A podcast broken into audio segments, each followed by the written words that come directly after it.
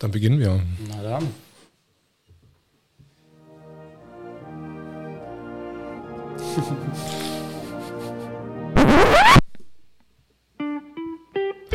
Hallo, guten Abend Leute bei der Zoro Kenji Show. Heute haben wir zwei ganz super Special Gäste, die gleich die Ecke wohnen. Zum einen ist das äh, Leo Lobis. Jawohl, Hallöchen. Hallo. Und Michelle. Hi. Und ähm, wir haben uns letzte Woche am Mittwoch auf der Demo getroffen und zwar war das die Demo, Gott, ich habe ich es immer mit, mit meinen Daten, war das am 18.11.? 18. Auf jeden Fall war es ein Mittwoch, das weiß ich auch noch. Und es war nass am Ende. es war nass. Ähm, genau, und das war so interessant, weil wir, wir sind ja dann quasi kurz vor dem Tränengas mhm. entkommen und waren dann ein bisschen in der zweiten Reihe. Mhm und eine Taucherbrille auf. Ich hatte sie zur Not immer mit. Ja. Man weiß ja nicht als rasender Reporter, wie nah geht man mal an die Polizeiabsperrung. Haben vorher auch probiert, mit dem Presseausweis äh, durchzukommen, aber wurden da abgelehnt von der Polizei. Und dann, ja, wie es so war, hatten wir eben unser Equipment mit Sonnen, äh, du schon meintest, Wasserbrille und so ein Regencape haben wir dann am Ende auch gebraucht. Ja. Es war ganz interessant, weil ich hatte die, ähm, da war ein junges Mädchen da, die hatte ich dann erkannt. Mhm und dann habe ich gefragt, ist das wirklich ein Bekannter? Und du hast dann irgendwie geantwortet, so, äh, ja. Und äh, sie wollte dann ein Autogramm haben. Mhm. Und ich habe dir dann einen Stift gegeben. Und sie hat dann, du hast dann das Autogramm auf ihren Schuh. So kann man es beschreiben, ja. Also heute hier das erste Mal ein Interview geben und da damals am Mittwoch das erste Mal eine Unterschrift geben und dann direkt auf einem Schuh. Und ich war ziemlich perplex natürlich und dann im zweiten Schritt auch ein bisschen überfragt, weil ich habe dann meinen Namen Leo raufgeschrieben und dann habe ich sie angeguckt und meinte, ja, was soll ich noch aufschreiben? Mir fällt nicht viel ein. Also habe sowas auch noch nie gemacht und da waren wir ja natürlich äh, sehr berührt, weil das äh, ist natürlich, wir haben vor drei Monaten unser Projekt gestartet und jetzt werden wir schon erkannt. Das ist natürlich enorm, so würde ich es mal behaupten. Ja. Also was danach noch passiert ist, mhm. ähm, ihr seid ja dann gegangen und ich bin bei dieser Familie geblieben. Das waren, glaube ich, zwei Schwestern, äh, eine Klein Kleinfamilie, genau. die vorne war. Und die sind ja am da geblieben. Und dann ist so ein bisschen der Wasserwerfer gekommen, hat so geregnet, in Anführungszeichen, mhm. Quote. Mhm. Ähm, und sie hat dann, hat sich dann ein Handtuch rausgeholt, ist dann auf einem Fuß gestanden und hat sich dann quasi das, ähm, äh, die Unterschrift quasi geschützt. Also während dann das, äh, während dann das, ja. während dann der, äh, der Wasserwerfer gespritzt hat. Ja. Aber sie ist nicht weggegangen, sondern sie hat es nur geschützt. Also ich mhm. fand es sehr, sehr beeindruckend. Da fehlen mir auch die Worte, ja. das war wirklich witzig, gell? Ja, ich hatte es ja vorhin schon gehört und äh, steht da pudelnass und äh, Hauptsache die Unterschrift ist halt einfach noch da. Das ist halt echt verrückt. Ich glaube, wir müssen ja mal das werden wir überwacht, werden wir abgehört? Ja, ja, wir waren gerade abgehört. Also ja, das ja, Telefon hat, hat gerade Geschnickschnack gemacht. Ja, Keine Ahnung. Okay, ich tue das mal jetzt hier weglegen. Wenn es hier mal Tonprobleme gibt, wissen wir, der BND meldet sich gerade, hat mal reingefunkt. Genau. Apropos äh, BND und mhm. Videos und so. Äh, ihr habt vorher gerade gesagt, dass wieder ein Video gelöscht worden ist, oder? Ja, so kann man es behaupten. Also 18 Uhr haben wir heute eine Umfrage hochgeladen, eine Straßenumfrage haben wir gestern abgedreht. Nee, vorgestern war es. Vorgestern, ja. Und wir haben einen kleinen Ausschnitt aus äh, Rabbit Research, falls ihr dir was sagt, auch ein YouTuber, der dort Dokumentation macht. Und dort war zu sehen, wie die Tagesthemen ja, Videomaterial aus dem Syrienkrieg genommen hat, gesagt hat, es wäre Syrien, und dann haben sie dasselbe Bild gemacht, was in die Luft äh, gesprengt wird, gesagt, das wäre ein Irak. Dann haben wir das halt als Beispiel, weil es zu dieser Straßenumfrage gepasst hat, thematisch, mit reingenommen und dann hat sich YouTube nach einer halben Stunde, also jetzt gerade eben gemeldet per E-Mail, haben wir jetzt erstmal gelöscht und morgen werden wir es halt nochmal neu hochladen und dann ohne diese Gewaltszenen. Werden wir mal schauen, ob es dann uh, uh, ja, online bleibt. Bisher wurde ja schon das ein oder andere Video von uns auch gelöscht. Aber was war da die äh, ihr hattet äh, jemand, ihr habt ein Straßeninterview gemacht und ihr hattet mehrere Leute interviewt. Genau. Und was war die Fragestellung des Interviews? Na, Michel, hast du mitbekommen hinter der Kamera? Er ist ja meistens hinter der Kamera. Genau, ich bin halt eher der Kameramann. Ähm Hörst du das überhaupt, wenn du hinter der Kamera stehst? Hörst du mich da überhaupt drehen? Ich weiß das gar nicht. Ja, ja, meistens funktioniert es halt, außer in Demosituationen. Da mhm. stehst du halt und kriegst halt nicht viel mit. Aber normalerweise, wir waren diesmal im Friedrichshainer Volkspark und da ging es ziemlich gut. Das ja. war jetzt das Thema Medien. Thema Medien, genau, halt, ob die halt wirklich alle unabhängig sind. Und dann mhm. haben wir halt dazu positive Resonanzen bekommen und zehn Leute äh, dazu halt befragt. Und ja. Das genaue Fallbeispiel war die ARD-Programmdirektorin genau. Christine Strobel. Was soll man da sagen? Das ist die Tochter vom Bundestagspräsidenten Schäuble und gleichzeitig die Ehefrau von irgendeinem Minister, irgendeinem hochrangigen CDU-Politiker. Und die sitzt jetzt im Vorstand bzw. ist Programmdirektorin von der ARD. Und wir haben das, äh, das machen wir manchmal gerne bei Umfragen gesagt, ja, in Russland ist das gerade passiert. In Russland ist jetzt die Tochter vom Präsidenten und so weiter, jetzt die Programmdirektorin von Russia Today. Was halten Sie davon? Und dann dachten wir, bekommen wir die Antwort, ja, Russland halt Propaganda, das spricht mal wieder, das ist ja natürlich logisch. Äh, und dann wollten wir den Schuh umkennen und sagen, nee, tatsächlich war es nicht in Russland, sondern in der BRD. Aber ja, stattdessen haben wir echt direkt Antworten bekommen, dass äh, auch die deutschen Medien sowie die russischen äh, genauso Propaganda machen beziehungsweise bestimmen, was wir glauben sollen und was nicht. Und mit der mit diesen Ansichten von diesen zehn Menschen, die wir dort gefragt haben, waren wir echt überrascht, weil wir dachten, wir bekommen jetzt die typischen Keulen von wegen Russland Propaganda und BRD freie Presse. Aber das haben wir nicht zu hören bekommen. Da waren wir echt sehr, sehr glücklich am Ende. Ja. Wie viele Leute habt ihr da insgesamt eigentlich und, äh, interviewt ja. dann oder befragt? Also zu der Umfrage, Thema Medien, zehn Leute und neun von zehn haben echt kritisch hinterfragt und wir konnten überhaupt miteinander reden. Das ist ja die Grundlage. Bei vielen wenn sie so durchschauen, so, was heißt durchschauen, wenn die so bemerken, okay, die sind jetzt irgendwie nicht äh, SPD oder Linkswähler, sondern die haben irgendwie eine verschwörungstheoretische Ansicht, mit denen reden wir jetzt gar nicht erst. Das ist natürlich das Erste, was passieren kann, aber äh, am Ende waren es echt tolle Gespräche. Dann haben wir noch eine zweite Umfrage gemacht, auch nochmal acht, neun Leute vielleicht höchstens gefragt. Und ja, also falls ihr mal, wo ist die Kamera? Wo bin ich? Da bist du. Da, da bist du. Also falls ihr mal coole Leute kennenlernen wollt, dann glaube ich Volkspark Friedrichshain. Das ist der Ort, da hatten wir echt Glück vorgestern, ja. Ist es, ist es nicht eher so ein linkes Milieu, Friedrichshain? Oder? Eigentlich schon. Eigentlich schon ich, ja. jetzt, ich wundere mich auch. Aber an dem Tag sollte es so Hattest sein. du vielleicht dein äh, Markenzeichen, deinen Hut auf, den du jetzt heute nicht auf hast? Tatsächlich, ich hatte den Hut auf und äh, heute mal, ja, das erste Mal ein Interview, das erste Mal auch wieder mit der Frisur jetzt hier am Start. Ich habe äh, ja einen Zopf, den sieht man jetzt hier gar nicht. Das ist heute das erste Mal tatsächlich. okay. Ähm, wie seid ihr drauf gekommen, jetzt einen Kanal? Ihr, habt, ihr macht jetzt einen eigenen Kanal seit drei Monaten oder vier Monaten. Genau. Wie ist die Geschichte davon, dass ihr jetzt äh, plötzlich einen eigenen Kanal macht? Äh, naja, das hat sich so, sag mal, wie durch einen Zufall ergeben. Eine Fügung. Ja, wie eine göttliche Fügung. Wir haben halt gesehen, also haben uns halt gegenseitig auf den Social Media Kanälen getroffen oder besser gesagt immer noch gefolgt. Und ich habe halt ihn ein bisschen verfolgt und er war halt am Anfang schon mit am Rosa-Luxemburg-Platz dabei. Kennt ihr euch schon sehr lange? Ja, ja. Genau, also wir schon seit, schon ja, seit dem Kindergarten, Kindergarten ja. Dann irgendwann Kontaktabbruch mit 14, 15, also nicht jetzt äh, zerstritten, sondern einfach auseinandergelebt, kann man sagen. Und jetzt 2020, weil wir ja, ja du hast wahrscheinlich meine Stories so gesehen. Genau. Und hat halt gesehen, dass ich bei Demos bin und du warst mit deiner Familie wahrscheinlich auch schon eben am Hinterfragen, am gucken, was da los ist. Genau, und dann habe ich halt gesehen, er war am 1.8. da, ich war halt auch da und dann weiß nicht, eine Nacht drüber geschlafen, dann habe ich ihn angeschrieben und habe mir einfach gedacht, ey, wir müssen das irgendwie als YouTube-Format machen und müssen irgendwie die jüngere Generation ansprechen und er hatte halt einfach direkt dieselbe Idee. Ja. Also ich hatte und zeitgleich im Hinterkopf genau diese Straßenumfragen, weil das ist ein Projekt aus den USA, die dort äh, kontroverse Themen besprechen und sich dann meistens eben vor Studenten, also vor Universitäten mit Studenten dann diese Themen bequatschen und dann bekommt man halt die indoktrinierten Antworten sozusagen und das ist teilweise unterhaltsam, teilweise aber auch einfach wirklich interessant, weil man hört äh, die Partei A, die man immer hört halt, äh, Zeitungen und äh, Nachrichten informierte Menschen, sag ich mal, und die Partei B in den USA und dann unterhalten die sich und das Format fand ich super. Habe ich ihm geantwortet und dann eine Woche später haben wir die ersten Videos gedreht. Das war eine ziemliche Horroraktion, ja.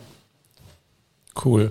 Ähm und bei dem letzten Video, wo habt ihr euch dahingestellt? Weil die Universitäten sind ja gerade äh, geschlossen, also man kann ja nicht irgendwie so Laufpublikum irgendwie äh, ja, zusammenkriegen. Also wir waren vor einer Woche, glaube ich, äh, auch mal in Mitte. Das war auch der Plan Universität, mal gucken, was da los ist, aber keine Sau. Wir sind einmal durch die Humboldt-Uni durchgelaufen. Wir haben eine Studentin gesehen mit Maske, die ist schnell mit ihrem Kaffee losgerannt, also irgendwo hin. Und dann haben wir uns in Mitte vor dieses Palastding da, Potsdamer Musikkapelle oder so, ge, äh, ja, gefilmt eben. Und ja, da war tote Hose. Entweder hatten die Leute keine Lust zu reden oder äh, ja, waren unter Zeitdruck. Und im Friedrichshain, da war echt im Vergleich, wir haben uns da hingestellt, ganz viele Jogger natürlich, die hatten jetzt nicht so viel Lust, aber die Familien und die äh, Leute, die dort einfach mal spazieren gegangen sind, die waren echt offen. Also so kann es mal laufen. Ja. Ja, das war eine ziemlich positive Resonanz, weil wir hätten jetzt gedacht, halt, wie du es vorhin schon angesprochen hast, dass es ein linkes Milieu ist und äh, dass die Leute da vielleicht nicht so positiv gestimmt sind, mit uns zu reden, aber die waren halt alle offen und haben halt ihre Meinung kundgetan und so läuft so. Ja. Vielleicht, vielleicht ist das äh, linke Milieu jetzt gar nicht so äh, abgeneigt gegen Corona-Demos oder mhm. wir sehen ja nur immer verschiedene, also ich nehme immer so diese, diese Antifa-Gegendemonstrationen ja, ja. wahr, aber mhm. die sind ja auch nicht so wirklich erstens jetzt für meine Meinung nach nicht so kommunikativ und zweitens jetzt. Das kann man so sagen. ja, eigentlich gar nicht. Oder ja. habt, ihr, habt, habt ihr schon mal äh, kommunikative äh, Antifa-Leute gesehen? Ja, doch. Ja. Also ja? Jeder achte, jeder neunte vielleicht. Ja. Also wir sind ja bei vielen Demonstrationen und wenn wir dann diese Gegenproteste sehen, Natürlich, jetzt wenn es der schwarze Block ist mit äh, 50 Mann und Baseballschlägern in da gehen wir jetzt nicht hin und sagen, ja, wollen wir mal quatschen ein bisschen. Wir haben da eine andere Meinung, wie seht ihr das? Aber wenn es jetzt, äh, ja, vielleicht zehn Leute, die dort da stehen und irgendwie ein Schild in der Hand haben von wegen äh, Aluhut bekämpfen oder irgendwie was. Das Schlimmste, was ich mal tatsächlich gelesen habe, war Alu, was war das? Irgendwas mit Aufspießen. Alu-Kartoffeln aufspießen, das war's. Also Alu-Kartoffeln im Sinne von die Aluhüte und Kartoffeln, die Deutschen, aufspießen, ne? diese wie als hättest du eine mhm. Naja. Ja, was soll man dazu noch sagen? Aber wenn wir uns dann mal mit welchen unterhalten haben, die einfach zu 10, zu 12 da rumstanden, dann hatten wir da echt schon eine halbe Stunde Diskussion, die echt top liefen. Und ja, die anderen haben halt entweder einfach nur zugeguckt oder halt irgendwann gesagt, nee, ich will mit dir nicht reden oder halt bis hin zu äh, verpisst euch Nazis. Das ist halt so das Spektrum, wo man sich dann bewegt. Aber klar, wenn man äh, die Chance hat, ins Gespräch zu kommen, dann machen wir das enorm gerne und dann haben wir auch echt coole Gespräche. Kann man mal machen, man kann es probieren. Vor allen Dingen nee, die, ja. Großdemo in Leipzig, da waren wir und dann waren wir noch einen Tag länger, weil wir da noch übernachtet hatten. Und da war, glaube ich, Samuel Eckert mit dem Bus war noch da. Mhm. da sind wir hingefahren beim Völkerschlachtdenkmal von Napoleon. Und da war das dann so ein Grünstreifen und äh, auf der anderen Seite standen sozusagen die ganzen Antifa-Kiddies und ähm, mit denen konnte man sich dann wirklich unterhalten. Das war dann, hier war der Gehweg dazwischen, hier war die Antifa und da waren wir. Und dann haben wir da einfach Stunden bestimmt zwei, drei Stunden äh, uns mit denen unterhalten. Wir waren dann sogar noch die letzten, da war halt einfach gar keiner mehr da. Ja, da sind wir direkt bei einer interessanten Geschichte. Ja. Also das war echt so, wir waren die letzten drei, äh, die dort gestanden haben und ein Kollege, der noch von der Gegendemonstration war und sonst keine Antifa mehr, keine, äh, wie sagt man, Querdenker, keine Polizei mehr und ja, irgendwann haben wir dann gesehen, wie 15 ja, in schwarz maskierte Antifas mit Flaggen und so weiter im Wald standen. Und ich habe mich noch da mit dem Kollegen, äh, den wir da bei diesem Gegenprotest kennengelernt haben, unterhalten, ganz gemütlich. Und auf einmal sehen wir die da, ich denke mir nichts Böses. Und äh, zehn Minuten später gucke ich nochmal hin, auf einmal sehe ich, wie die auf uns zurennen. Ja, 20 Leute. Und ich dachte mir so, das kann jetzt nicht deren Ernst sein. So drehe mich so um. Keine Demonstranten mehr von uns, keine Polizisten mehr. Und zum Glück ist alles glimpflich äh, davon ja, am Ende ausgegangen. Also wir sind dann halt über die Straße, haben so Polizei, Polizei gerufen. Das hat die anscheinend sehr abgeschreckt. Aber da war halt keine Polizei mehr, das habe ich dann gemerkt. Das hat sich schon komisch angefühlt, weil du bist äh, ja, zu dritt, da kommen 20 äh, Mann auf dich zu und du weißt nicht, sind das jetzt diese 14-jährigen Antifa-Leute, ja, äh, die dort äh, hinterherlaufen oder sind das halt wirklich 20, 25-jährige Ochsen, sage ich mal, die dich wirklich verkloppen wollen? Hatten wir jetzt gerade den Fall in Leipzig, ne? Ja. Da, äh, falls du es schon gehört hast, da ist eine Frau von, den, ja, von den Querdenkern äh, in der Leipzig bei der zweiten Demo, ja, von 30 äh, Antifas zusammengekloppt worden, eine Frau, muss man sagen, und das äh, ist dann am Ende so geendet, dass der Polizist einen Warnschuss tatsächlich bei der Demonstration abgegeben hat in die Luft, um die dort wegzubekommen. Und was willst du dazu noch sagen, außer bei der Antifa, vor allem bei dieser Militanten, kannst du das Anti halt getrost streichen. Ja. Das sind so unsere Erfahrungen. Und so eine Bilder möchte man halt echt nicht haben oder man möchte selber nie in so eine Situation kommen, weil das kann ja irgendwie immer passieren, weil man ist jetzt mittlerweile eine Person der Öffentlichkeit und es gibt halt immer diese netten Antifa-Fotografen, die halt einfach Porträtaufnahmen von einem machen oder immer Nahaufnahmen und die Bilder kursieren halt irgendwo im Netz und wenn sich da vielleicht mal welche finden, ähm, die bei uns halt in der Nähe wohnen oder auf Demonstrationen und dann kriegst du halt mal eine rüber und das müsste nicht unbedingt sein. Ja, deswegen und, nicht, dass ihr denkt, dass ich habe mich hier geschminkt oder so, falls man das im, äh, in der Aufnahme sieht. Ich habe hier ein blaues Auge, weil wir jetzt auch äh, mittlerweile vermehrt Kampfsport machen. Also wir sind schon eh äh, mit meinen Kumpels oft unterwegs, machen Sport, äh, von Saltos über äh, Kraftsport, jetzt natürlich, wo die Studios zu sind, eben alles draußen. Jetzt auch wieder vermehrt Kampfsport und ja, ich glaube, Selbstverteidigung, das ist, äh, ob mit oder ohne Antifa, immer eine Sache, die man im Endeffekt drauf haben sollte. Ja. Wir können ja alle mal zusammen ein bisschen Ringertraining da machen. wir, da machen wir. Ja, aber das ist ja nicht der Punkt, den man haben möchte. Man möchte sich halt mit allen unterhalten können. Das ist es, ja. Und natürlich gibt es die Meinung, es gibt die Meinung, aber ja, das äh, keine Ahnung, man möchte nicht von irgendwelchen Rechten verprügelt werden und nicht von irgendwelchen Ultralinken, sondern man möchte halt einfach irgendwie immer in den Diskurs gehen. Aber es ist nicht irgendwie so eher so, dass es einem das selbst vielleicht ein bisschen so ein bisschen lockerer im Umgang dann ist, wenn man weiß, dass man ein bisschen sich, dass man nicht so vor jemand steht und äh, du weißt gar nicht, was du machen willst, wenn der wirklich. Ja, ja, na, na klar, es ist eine coole Sache, aber. Hand, handgreiflich würde ich. Ich, ich, ich weiß schon, dass die verbale Aktion ja. schon, schon, äh, schon zu bevorzugen ist. Aber ich sag mal, ich habe halt mhm. immer noch ein bisschen massigeres Auftreten, darum. Äh, schreckt man vielleicht eher noch ein bisschen von mir zurück, aber ich möchte nie in die Situation kommen, halt irgendwie in den Kampf oder wie auch immer man das nennen mag, mit jemandem einzugehen, weil möchte ich einfach nicht, möchte keinem wehtun und ich möchte nicht, dass mir wehgetan wird. Weil du ich, böser rechter Verschwörungstheoretiker. Ja, weil ich kenne es halt irgendwie aus meiner Schulzeit noch, oh, dass dann irgendwie Leute sagen, ja komm, ich gehe jetzt zum Boxtraining und dann kann ich jeden wegkloppen so auf der Straße und dann habe ich drei Bierchen getrunken und dann pam pam kloppe ich, äh, klopp ich irgendwelche Leute im Park mhm. weg. Und darum machen die dann Kampfsport und schreiben in ihr Insta-Profil, weiß ich nicht, äh, Peter der Boxer oder so und äh, mhm. zeigen dann mal ihren Bizeps in die Kamera und denken, die können jetzt jeden wegkloppen. Nichts dagegen, ja. Ich war damals, äh, war ich ja Fitness-YouTuber, bevor mhm. wir dieses Projekt gestartet haben. Da habe ich auch mal meinen Bizeps in die Kamera gemacht. Das ist nicht schlimm. Ja, natürlich, aber wenn. Fitness-YouTuber. Ja. ja. Naja, das war, ja. damit habe ich angefangen. Im oh, cool. Ja. ja. aber ich muss mich nicht damit prahlen, dass ich Kampfsport mache, um gezielt Leute kaputt zu hauen. das, das sollte nicht so sein. Ja. Also ich glaube, also meines, mein Verständnis jetzt von so Kampfsport ist ja eher, dass du dir so ein, so ein körperliches Selbstbewusstsein ja. quasi an, antrainierst, das du nie einsetzt, aber dass dir so eine gewisse Selbstsicherheit gibt, dass, dass du quasi von deinem Körper ja, von, von deinem Erscheinungsbild einfach genau. nicht so als Opfer oder so wahrgenommen wirst. Ja, aber ja so sollte es zumindest sein. Ja. Aber viele nutzen es halt aus und so habe ich zumindest das Gefühl. Mhm. Oder so habe ich es schon oft erlebt. Ja, und auf der anderen Seite gibt es auch die, die nichts mit Kampfsport am Hut haben und wenn sie sich dann mal verteidigen müssen, das ist eine Geschichte, hat mir mal mein Vater erzählt. Das war jemand, das war Balletttänzer und dann standen vor ihm fünf Jungs und die wollten ihm halt jetzt äh, eins aufs Auge hauen, ne?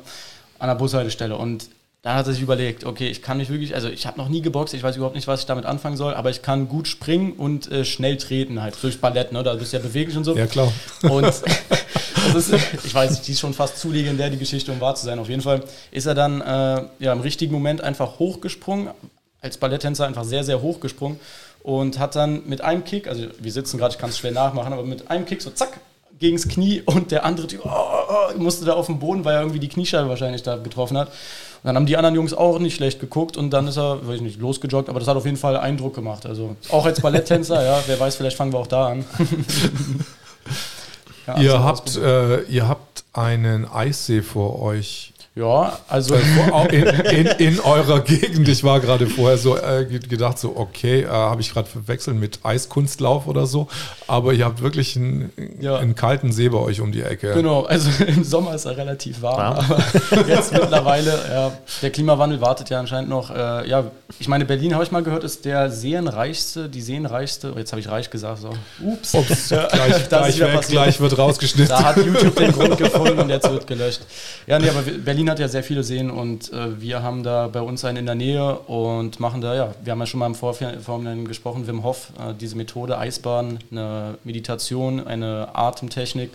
Und ja, das nutzen wir natürlich. Und im Winter, wenn es dann gefroren ist, werden wir auch reingehen, so wie jetzt die letzten Tage und Wochen. Du ja noch nicht, wa? du musst eigentlich mal anfangen, oder? Also wir können mal äh, die Leute vielleicht aufklären. Mhm. Die Wim Hof Methode ist eine Atemtechnik. Mhm die es einem ermöglicht, länger in kälteren äh, oder Extremsituationen zu überleben. Ja, also genau. unter anderem in eiskaltem Wasser mehrere Minuten, ohne ja. da Schaden zu nehmen. Und es soll auch einen gesundheitlichen Aspekt haben, dass man dann durch äh, gesünder Absolut. auch wird. Ich hatte so eine irre Story von Wim Hof gehört, dass die dann in Shorts auf den Kilimanjaro im Januar ja. gelaufen sind, bei 17 Grad minus. Ja, ja. Genau, und mit Badehose ja. nicht vergessen. Ne? Und Badehose halt einfach nur und ein paar Schuhe und dann sind sie da losgestiefelt. Also der Wim Hof, der hat ja jeden Weltrekord, den es so gibt, äh, in Bezug auf Kälte. Ja, einen Rekord hat er auch in Bezug auf Hitze, da ist er in der Sahara ohne was zu trinken einen Marathon gelaufen ja, der Wim Hof halt, der hat äh, das ein oder andere Erlebnis in, seiner, in seinem Leben geschafft und ja. ja, hat das dann eben geteilt, hat jetzt diese Atemtechnik, diese Methode, die ja um die ganze Welt geht, ganz viele Menschen machen das, kennen das. Und so haben wir dann eben auch damit angefangen. Ja. Und diese gesundheitlichen äh, Aspekte, die du gerade genannt hast, die sind tatsächlich auch, ja, es liegt ja sehr vielen am Herzen, die sind wissenschaftlich, ja. Kann ich jeden beruhigen, das ist nicht spirituell und, also, na klar, es ist spirituell am Ende, aber sein Anspruch war es eben, dass man das in die Wissenschaft bringt. Das, was sich viele nicht erklären können, ja, so ein Zauber oder eine, eine Magie, die dort hintersteckt, hat er in die Wissenschaft gebracht mit verschiedenen Studien. Ich kann ja das einmal ganz kurz erklären. Äh, das Immunsystem, ja, ist ja mit dem, äh, mit dem ja, siehst du, da fange ich schon an mit den wissenschaftlichen Erklärungen, dann fehlen, fehlen, mir schon die nächsten Worte. Naja, das Immunsystem ist halt eben autonom, ne, kannst ja nicht steuern. Aber das hat der Wim Hof eben gezeigt, dass das äh, so nicht richtig ist. Man kann das Immunsystem beeinflussen mit dieser Atemtechnik und das hat er dann bewiesen, indem er sich Endotoxine gespritzt hat, also abgestorbene Bakterien, normalerweise vier, fünf Stunden lang Kopfschmerzen, Fieber und so weiter. Und er war der erste Mensch, der es geschafft hat, sich das spritzen zu lassen, hat 15 Minuten diese Atemtechnik gemacht und war komplett symptomfrei. Und dann haben die Ärzte natürlich gedacht, okay, wen haben wir denn jetzt hier? Ist das irgendwie ein genetisches Ausnahmetalent? Und dann hat er gesagt, der Wim Hof, nö, das, was ich hier gemacht habe, kann jeder. Hat sich dann zehn Leute geschnappt, ist nach Polen gegangen, gegangen, vier, fünf Tage diese Testperson sozusagen für die Studie ausgebildet, in Eiswasser springen, den äh, Berg da in Polen äh, hochlaufen in Badehose. Ja, und am Ende hatte der Wim Hof dann die zehn Jungs äh, ins, äh, in die, ins Labor gebracht und auch die hatten am Ende keine Symptome mehr. Und das war natürlich schon sehr prägend für diese wissenschaftliche Szene. Also für alle, die da mehr erfahren wollen, Wim Hof, da findet man echt sehr viel, ja. Also ein bisschen näher ran. ja. Nee, ich hätte echt auch mal Lust, äh, vielleicht kann ich aber mit, mit, euch da mitgehen irgendwie, Klar. weil ich hatte äh, immer so die Wim Hof Methode, ich habe das dann immer in der Sauna gemacht, so in dem Eisbad habe ich immer so 20 Mal geatmet, irgendwie mhm. die Atemtechnik mhm. und habe ich dann da rein, weil ich bin so ein verfrorener Typ und äh, aber ich fand es so faszinierend, dass du dann einfach wirklich äh, plötzlich, weil der ist dabei im äh, gräbt sich so ein Loch durchs arktische Eis und schwimmt dann ja. irgendwie unterm Eis rum mit gar nichts das quasi und schwimmt dann wieder zurück und kommt mhm. raus, ist okay. Und dann denke ich, ja, wow, also bin ich wirklich beeindruckt. Also mhm, mhm. da guckst du zweimal hin, wenn man, wenn man sieht, dass das Menschen kann. Ja, und bei ihm, er hat da nicht mehr hingeguckt, als er unter dieser Eisfläche durchgeschwommen ist, unter dieser Eisschicht, ist seine Iris eingefroren. Ja, bei diesem Weltrekordversuch. Und dann ist er einfach weitergeschwommen und dann hat er erklärt, dass er eigentlich dann man ist ja im Überlebensmodus, ja, im Gehirn sind ja dann andere äh, Teile aktiv. Und er hat das so beschrieben, dass er eigentlich dachte, er stirbt jetzt so, er hat keine Sicht mehr und hat das Loch nicht mehr gefunden, wo er dann wieder raustauchen wollte. Und dann haben ihn die Taucher natürlich dann am Ende rausgezerrt und er hat dann irgendwie den, die doppelte Strecke, die er eigentlich hätte machen müssen, ist er unterm Eis geschwommen, ja, mit Luftanhalten und so weiter. Ja, und er meinte, er ist ganz friedlich eigentlich. Irgendwann war immer alles schwärzer und er hat immer weniger gemerkt und so. Aber er hat gesagt, es wäre, also er hat schon mal getestet, wie es wäre zu sterben. Und er meinte, es war sehr friedlich. Wenn man vorher viel Sauerstoff geatmet hat, dann hat er gesagt, kann man machen. aber am Ende, so natürlich nicht. Aber er hat dann, äh, als er rauskam, gesagt, äh, dieses Zitat, das kennt man ja, ich habe nicht Angst vor dem Tod, sondern ich habe Angst, äh, nicht gelebt zu haben. Ja, und das ist natürlich sehr, also, das kann man so stehen lassen, das Zitat, glaube ich. Ja. Da sind wir schon wieder bei den Themen. Also. Habt ihr, ja genau, bei den philosophischen Themen, habt ihr einen Kurs bei ihm belegt oder einfach nur die Videos angeguckt und dann angefangen damit zu machen? Oder? Nee, also nur Dokumentation. Nur Dokumentation. Bestimmt drei, vier Dokumentationen, die jeweils eine Dreiviertelstunde gehen, aber das ist fesselnd. Da ist die Mischung hoch zwischen Unterhaltung, Information und du hast ja den Mehrwert, weil du selbst das anwenden kannst. Ja. Du kannst äh, theoretisch, wenn ihr das Interview seht oder die äh, diese, dieses Gespräch könnt ihr danach äh, euch das angucken, 15 Minuten lang diese Atemtechnik machen, danach kalt duschen und ihr fühlt euch halt wie neugeboren. Das ist halt ja, eine coole Sache. Also ich habe damit noch nicht so viel ja. zu tun. Also heiß duschen gehe ich nicht. Ich bin auch schon ein Freund von kalt duschen. Ja, das ist doch der erste Schritt. Ja. Äh, ja, also habe ich mich noch nicht überwunden, da bei, weiß nicht, zwei Grad an See zu schleichen und dann da irgendwie da reinzugehen. Äh, ja.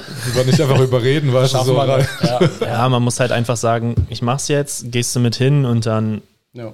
täglich durchziehen und dann wird es auch. Das ist ja dieses tägliche Training in einer Situation, in der du nicht sein willst. Ja, es ja. ist einfach die Definition von unkomfortablen äh, ja, Geschehnissen, wenn du im eiskalten Wasser dort rumstehst.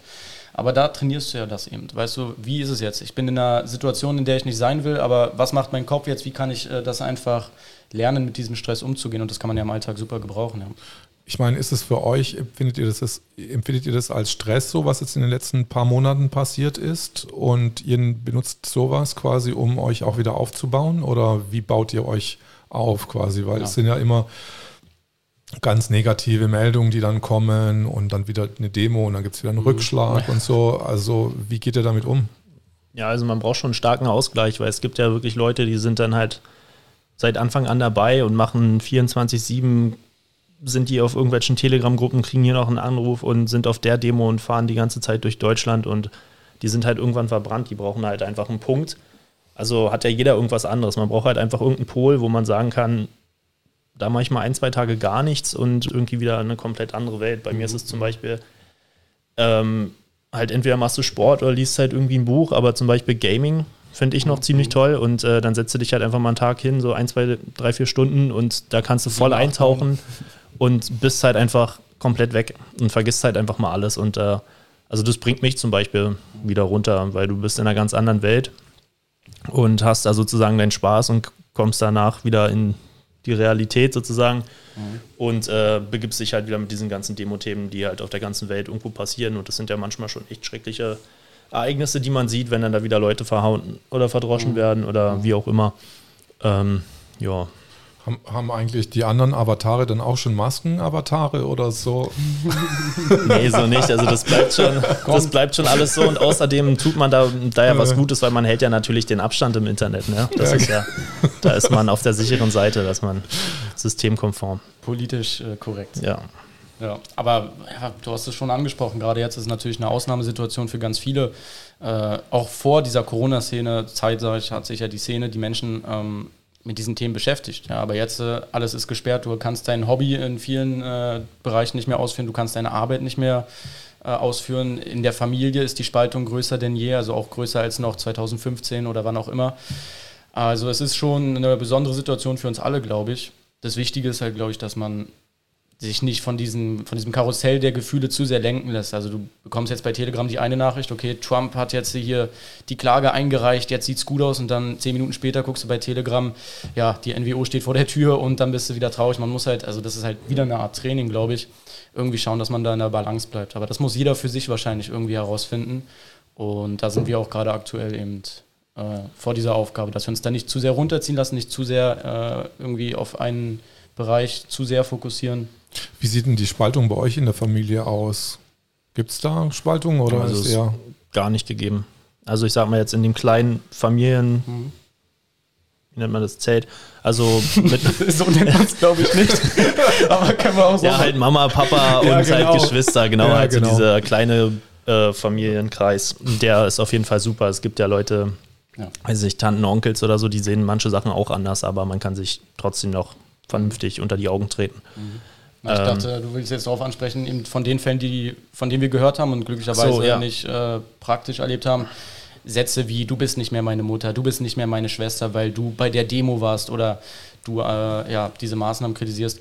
Diese Fälle haben wir auf jeden Fall gehört. Bei uns in der Familie ist es zum Glück nicht so weit. Wir haben äh, gerade meine Geschwister, die halt ja, ja, die sind zehn Jahre älter und sehen die meisten Themen relativ konträr. Die Werte sind eigentlich immer gleich. Wir sind alle, äh, egal ob es mein Bruder oder meine Schwester sind, für eine, für eine Welt, in der jeder Mensch eben friedlich äh, nach seiner Fasson glücklich werden kann. Aber ja, unterschiedliche Recherche, unterschiedliche Ansichten eben, aber zum Glück sind wir da noch nicht zu Tode gespalten, sage ich mal. Ähm, ich wollte noch einen Punkt hinzufügen, weil wenn die Familie ziemlich gut erhalten ist oder man hat eine beste Freundin, einen besten Kumpel, dass man so einen kleinen, also man merkt halt, dass diese Freundeskreise oder die Kreise, mit denen man sich sonst umgeben hat, kleiner werden. Und wenn man sich auf diesen Kreis fokussiert und sich mit den Leuten, sage ich mal, intensiver trifft, dann äh, kann einen das auch wieder ziemlich gut aufbauen, weil dann hat man so drei, vier Leute in seinem Leben, die man dann so mhm. des Öfteren halt sieht.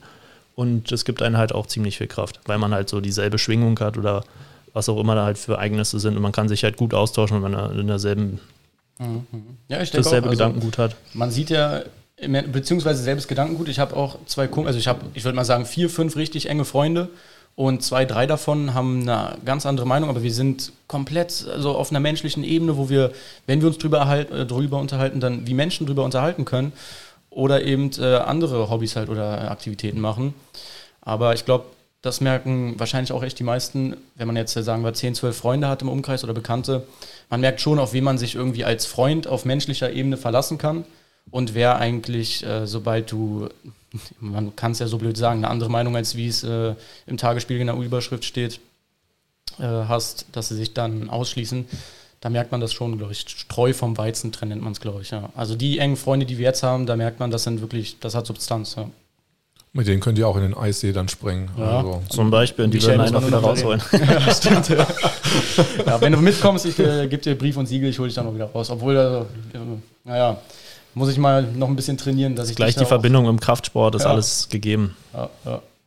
Ja, ich bin ein bisschen lasch geworden irgendwie in letzter Zeit. Mhm. Ich habe mich zu sehr auf die Interviews, glaube ich, konzentriert. Ich glaube, ich tue jetzt auch mal ein bisschen zurückschalten und mal wieder ein bisschen was für Körper, fürs körperliche Wohlbefinden ja, zu tun. Ja, aber das wurde einem ja auch genommen. Die Fitnessstudios mhm. hinzu und beim ersten Lockdown hieß es, man darf bloß eine Stunde raus und dann alle Leute mit den Hunden irgendwie, oh, wo ist einer, schnell die Straßenseite wechseln. Ähm, da warst du halt, also, naja, wie halt, ob wirklich ein Killer-Virus rumgehen würde. Ja? Und keiner wollte irgendwie Kontakt mit einem anderen. Kaum hat er einen Jogger gesehen, irgendwie Luft angehalten oder irgendwie, äh, ja, also total verrückt. Ja. Da haben sich halt auch echt viele Leute nicht rausgetraut. Ich glaube, war es nicht bei uns am Anfang alle so, als wir das gelesen haben? Die einen ja, sagen jetzt, äh, der Virus ist viel schlimmer, als die Zeitungen eigentlich schreiben, vielleicht im Januar, Februar. Und dann zwei Monate später äh, hat es dann bei jedem angefangen, irgendwie so komisch. Also irgendwie ist hier eine Pandemie, aber irgendwie äh, hätte ich jetzt nichts in den Medien davon erfahren, habe ich jetzt keinen großen Unterschied, obwohl wir jetzt in einer tödlichen Pandemie leben.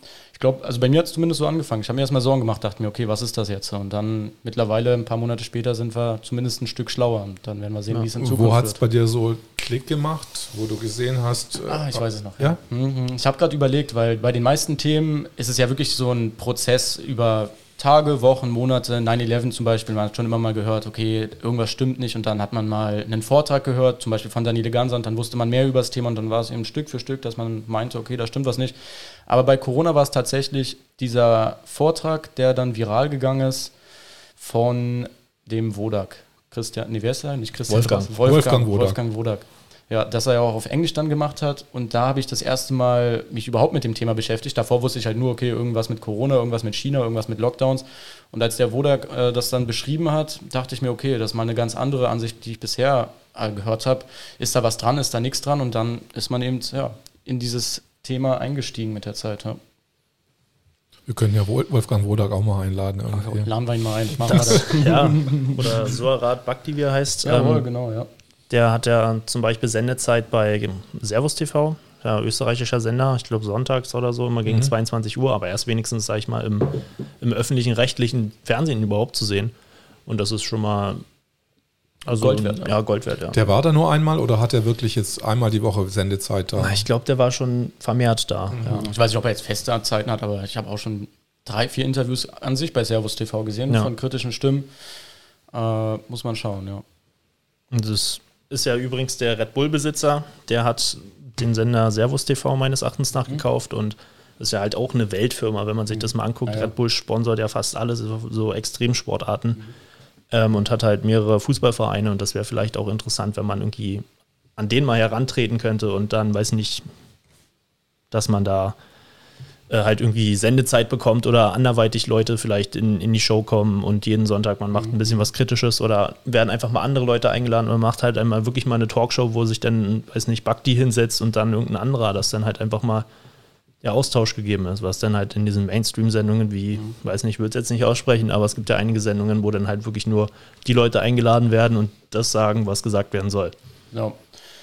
Jetzt habe ich schon wieder so viele Punkte im Kopf. Ich will alles ja, nimm mal, ja. Dann, dann, sag mal. Na, was mir zum einen Privatsender Servus TV, da haben wir genau dieses Szenario auch mit Bild, mit der Bildzeitung, dass dieser, wie heißt er, KKS, SK, bla bla bla. Stimmt, ich habe öffentlich-rechtlich gesagt, tut mir leid. Das nee, nee, nee, nee, ich meinte jetzt dieses Beispiel, dass doch ein amerikanischer Investor, der wohl Trump nah sein soll, zu 50 Prozent mittlerweile, ja, das ist der Springer Verlag, auf jeden Fall eben bei der Bildzeitung Einfluss so, ja. hat. Und hm? TikTok soll, glaube ich, auch zum Teil an konservative amerikanische Firmen gehen, genau. Mhm. Ja, da ist eben die Frage, ist da eben ein Wandel? Viele sprechen ja eben von Trump und Putin, von den, ja, von uns aus gesehen Alliierten, die dort einen Wandel global äh, ja, einfädeln, sage ich mal. Und ja, wenn jetzt zum Beispiel das hypothetische Szenario, was wir jetzt erstmal hypothetisch nennen müssen, wer weiß, also vielleicht ist da ja mehr dran, als manch einer denkt, dann wie müsste das ablaufen, wenn man jetzt sagt, okay, äh, die Medien, die Besitzer, die wandeln sich gerade. Ja, dementsprechend auch der Inhalt. Wie schafft man das überhaupt, wenn man jetzt äh, meinetwegen äh, eine 50-, 60-Jährige vom Fernseher hat, die wirklich Angst hat vor Corona und jetzt kommt mal eine Talkshow, wo das probiert wird, mal anders aufzufassen. Ne? Man muss ja, wenn man dieses, äh, diese Menschen, die wirklich in Angst sind, die muss man ja irgendwie erreichen mit Inhalt, wenn man denn diesen Umbruch, wenn dieser Umbruch passiert, wie man die dann aufklärt. Das ist ja auch eine riesige Aufgabe. Ja? Du kannst ja nicht einfach mit der Tür ins Haus fallen und sagen, ja, Corona, Jungs, äh, hat die äh, globale Elite in, eingefädelt, um uns hier der Menschenrechte zu äh, klauen. Ja? Da muss man ja irgendwie schlau sein. Mal, mal sehen, wie das in Zukunft wird. Ja? Ja, und das Leben meines Erachtens nach gibt es auch einige Fälle oder ziemlich viele Fälle, die einfach echt verbittert bei sich zu Hause sitzen. Vor allen Dingen dann wird gesagt, ihr seid die Risikogruppe. Ähm, dann werden diese schlimmen Bilder im Fernsehen gezeigt und äh, es hat mal ein Pathologe vor ein paar Wochen im, in einem Interview gesagt, dass er halt wirklich Leute bei sich auf den Tisch bekommt, die also schon am Verwesen waren, weil, die, weil sie sich nicht mehr rausgetraut haben vor diesem Virus. Sie sind nicht mehr einkaufen gegangen, haben Kontakt komplett abgebrochen und sind sozusagen in ihrer Wohnung verkommen an den Maßnahmen, die getroffen worden sind, mhm. statt an dem Virus. Was ich mir heute überlegt habe, wie wird es jetzt am nächsten Weihnachtsfest sein, wenn nichts offen hat, weißt du, und es gibt mhm. ja auch viele Leute, die nicht Familie haben, sondern dass es für die eher so ist, dass die alleine sind, zu Hause sind, ob da nicht die Selbstmordrate doch irgendwie. Ja, Trauer, Depression, so eine Trauer, Sache, Depression. die steigen halt wahrscheinlich ziemlich in die Höhe. Also wird halt im Fernsehen nicht gesagt, da wird keine Studie jetzt äh, offengelegt mhm. werden. Aber die Fälle gibt es auf jeden Fall. Aber diese Selbstmordzahlen, die haben sie dieses Jahr noch nicht veröffentlicht, aber die werden normalerweise jetzt auch Ende des Jahres, glaube ich. Ja. Dann wissen wir halt, ja. äh, was äh, mit den ja. Kollateralschäden jetzt mhm. äh, ah, auf, auf, sich hat. Genau. Mutmaßen ja auch Leute, dass mehr Leute an den Folgen sterben, naja. halt als. Gab es sogar schon eine Studie. Ja. Ich glaube aber nicht aus Deutschland, das weiß ich jetzt nicht woher. Aber rein philosophisch, äh, ausgesprochen, philosophisch betrachtet. Philosophisch. Ja, äh, egal ob man jetzt die Maßnahmen gut findet, ob man jetzt an die Gefährlichkeit des ja, sogenannten Coronavirus glaubt oder nicht, rein logisch, philosophisch betrachtet, wenn du dem Mensch der, der Arbeit klaust, ja, wenn du provozierst, dass die Menschen sich gegenseitig aufhetzen und spalten, wenn du Weihnachten im Endeffekt noch verbietest, ja, das ist äh, komplett konträr der menschlichen Natürlichkeit, ja, wenn du ihm einfach alles, was er eigentlich hier auf dieser Welt machen kann, ja, verbietest. Und von daher muss eigentlich bei jedem irgendwann mal, und das darauf wollte ich auch noch zu sprechen kommen, so ein Klick kommen, ja. Bei jedem irgendwann muss das kommen, dass man sagt, okay, ist es jetzt verhältnismäßig oder ist es nicht mehr verhältnismäßig, ja? Leben wir in der Pandemie oder ist es Quatsch? Und ich hoffe halt, dass es in der Gesellschaft und da habe ich das Gefühl, zum Beispiel durch diese Umfrage im Friedrichshain, zum Beispiel auch heute beim Friseur, ja, fünf, sechs Leute beim Friseur, wir haben kurz angesprochen, Impfung, ja, nein und alle so wie man es halt ne, unter Kumpels, unter Kollegen äh, kennt, alles Quatsch, Regierung belügt uns. Ne? Dieses Grundgefühl ist bei vielen schon da. Die Frage ist, wie sich es halt in Zukunft entwickelt, war. Weil bei einigen Leuten ist es halt auch noch so, solange es mich nichts angeht, mhm, mhm. warum soll ich was für den anderen tun? Mir geht's gut, ich habe vielleicht meine Arbeit, dann mache ich halt Homeoffice, ja, mhm. gut, Schule ist wieder offen, Kinder sind nicht da, ja, gut, passt. Äh, kann ich halt nicht in Urlaub, hm, oder ich mache halt einen Test danach, ja gut, das ist dann nicht so wichtig. Aber wenn du dein weiß nicht, dein Lebenstraum, deinen kleinen Laden, deine kleine Firma, was auch immer. Wenn du deine Eltern nicht mehr im Krankenhaus Wenn du deine Eltern darfst. nicht mehr besuchen kannst, bei manchen Leuten fing es ja schon an beim Reisen. Die eine hat im Fernsehen gesagt, was? Ich kann seit 35 Jahren, bin ich jedes Jahr in Urlaub gefahren, es funktioniert nicht mehr. Oh, da muss ja irgendwas nicht stimmen. Das hat sie komplett auf die Palme gebracht und bei manchen Ländern ist es halt äh, mhm. wegen so Kleinigkeiten schon. Und, und bei manchen dauert es halt viel länger. Ja, und bei anderen, ja. beziehungsweise sind es dann keine Kleinigkeiten mehr, wenn ja. man Richtung Madrid guckt ja, in Spanien, wo die Menschen einfach ein Loch im Bauch haben, die haben kein Geld mehr durch diese Maßnahmen, um über den Winter zu kommen, ja. Und das sind dann natürlich äh, Zustände, viele sagen ja, das ist, da wird auch was dran sein. Es muss einem erst noch mehr betreffen, bis die Leute wirklich ja. äh, massenhaft dort äh, in die, die Selbstinitiative, in die Selbstbestimmung kommen. Und was willst du da noch sagen? Den Leuten, die auf der Straße sind, weil sie kein Geld mehr haben durch eine Politik der Regierung, die gegen das Volk arbeitet, da kann mir eigentlich keiner mehr kommen und sagen, ja, Verschwörungstheoretiker. Ich meine, die haben kein Geld mehr in den Taschen. Auch in Argentinien haben wir es ja gesehen, ja. wie die Menschen dort äh, aufgestanden sind. Ja, ich kann es nur wiederholen. Also diese, diese Vorstellung, die hatte ich schon ganz früh in diesem Jahr. Entweder kommen wir jetzt durch diese Corona-Sache in eine Zeit, die wirklich da habe ich mich am meisten mit beschäftigt, Richtung NWO dystopisch wird, ja. Oder wir kommen wirklich in einen Umbruch, von dem ja viele äh, ausgehen, in eine, eine schönere Zeit, in eine überhaupt äh, Zeit, die noch nie da gewesen ist. Und wir werden es herausfinden. Und darauf bin ich natürlich gespannt. Am Ende sollte man das echt fast schon wie so ein Spiel sehen, ja, dass man sich nicht zu verrückt macht, wie wir es am Anfang angesprochen haben. Ja, Gute Nachricht, jetzt geht es mir gut, schlechte Nachricht, jetzt geht es mir schlecht. Man kann eigentlich wie so ein dritter Beobachter schauen, was läuft und halt an sich arbeiten und sein eigenes Projekt, seine eigenen Ziele machen und halt Hauptsache, ich glaube, das ist das Wichtigste, echt nicht in diese Spaltung zu kommen, vor allem ja. mit der Familie und mit dem Umfeld. Ja, und man sollte halt den Fokus auf sich selber legen, vor allen Dingen. Und wenn man dann noch Kraft hat, irgendwie natürlich erstmal Familie, erstmal den kleinen Umkreis, dass man den irgendwie sichert.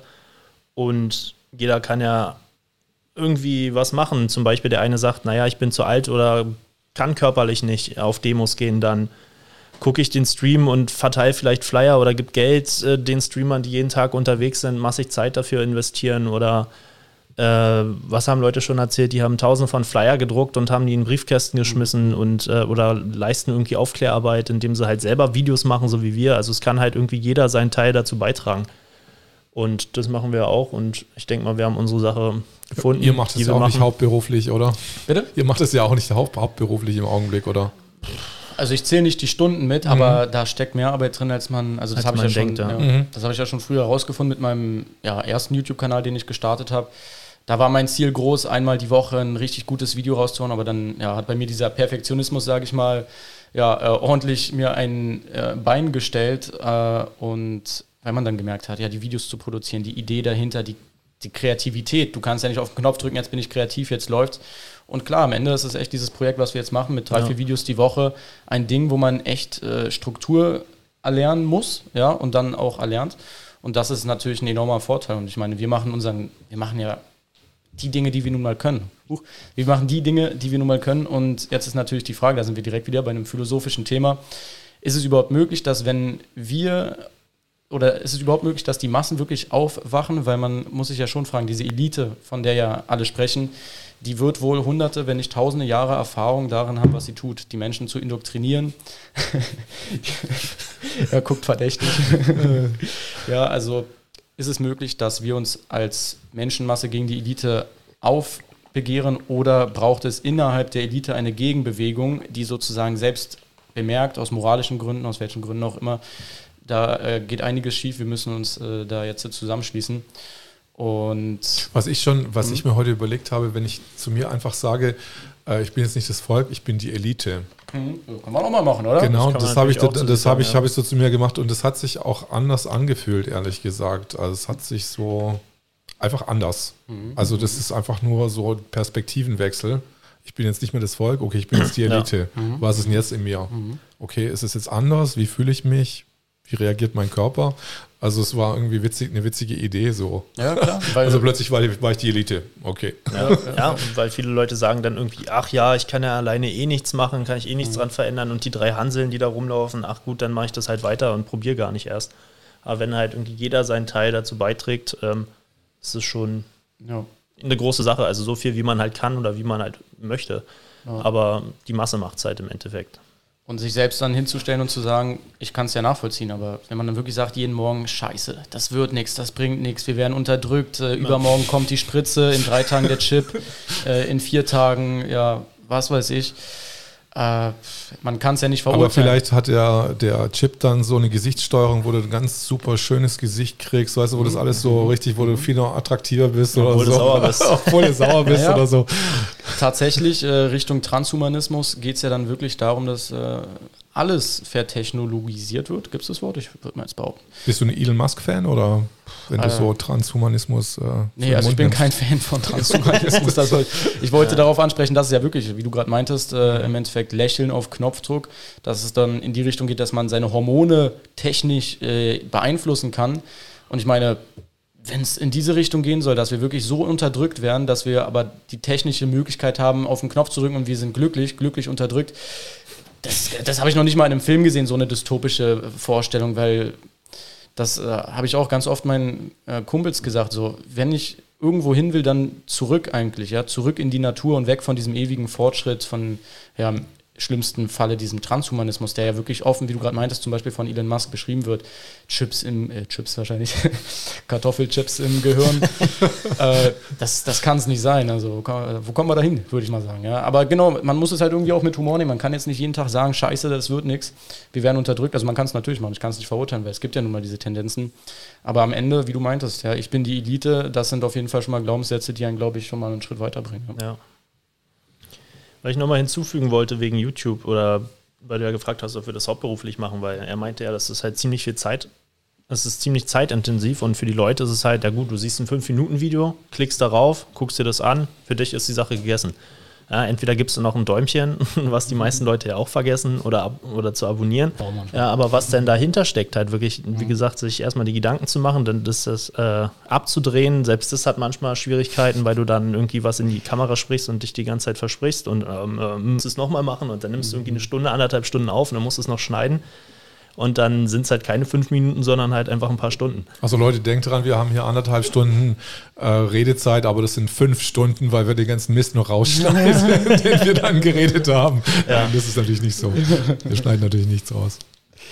Ja, Du hast es gut zusammengefasst. Da steckt einfach mehr dahinter. Ich meine, du wirst es doch auch bemerkt haben, oder? Ich meine, ich gucke mich hier um. Wie viele Kameras haben wir? Fünf, sechs Kameras, ja, 50.000 genau. Lichter, hier ein Kabelsalat mit riesigen Bildschirmen, ja. Sogar noch jemand für die Technik hier hinten. Also, äh, eine, Man eine, machen, eine Managerin hatte ich auch schon inzwischen. Ach, krass. Aber die ist jetzt ja, ein bisschen, die ist jetzt äh, mehr eingespannt mit ihren eigenen Projekten. Mhm. Deswegen, mhm. aber ich habe schon so ge gesagt, also es ist geschickt, wenn man helfende Hände hat. Also, ja. weil mit der ja. Zeit würde ich das auch nicht mal mit ja. jetzt, äh, packen. Wenn man sich das mal anguckt, große YouTuber, zum Beispiel einen, den ich bislang noch verfolgt habe, das war so ein Gaming-YouTuber, der hatte dann irgendwie vier Cutter für sich, die dann einfach nur da sind, um die Videos zu schneiden. Dann irgendwie einer, der sich die Themen ausdenkt ähm, und dann noch zwei andere Leute und er saß dann alleine hinter der Kamera. Also irgendwie mhm. einfach ein Riesenteam. Ja, nur um halt die Videos zu machen. Ja? Und das sieht man halt immer nicht, was halt hinter der Kamera ja. abläuft. Deswegen ist die Show ja. eigentlich auch nicht eine Einzelperson, sondern deswegen. immer mhm. so ein Teamwork einfach.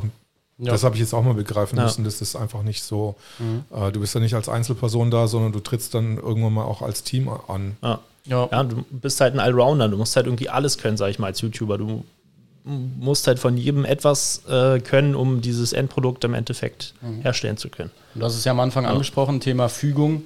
Ja, äh, dieser YouTube-Kanal, den ich gemacht habe, der war natürlich schön und gut. Ich habe mich da kreativ ausgelebt, äh, die Schnittarbeit überhaupt erlernt, weil ich ja wirklich Freude daran hatte und immer noch habe, eben coole Videos zu machen, die ja aus einer Mischung zwischen unterhaltend und halt Mehrwert liefern sind.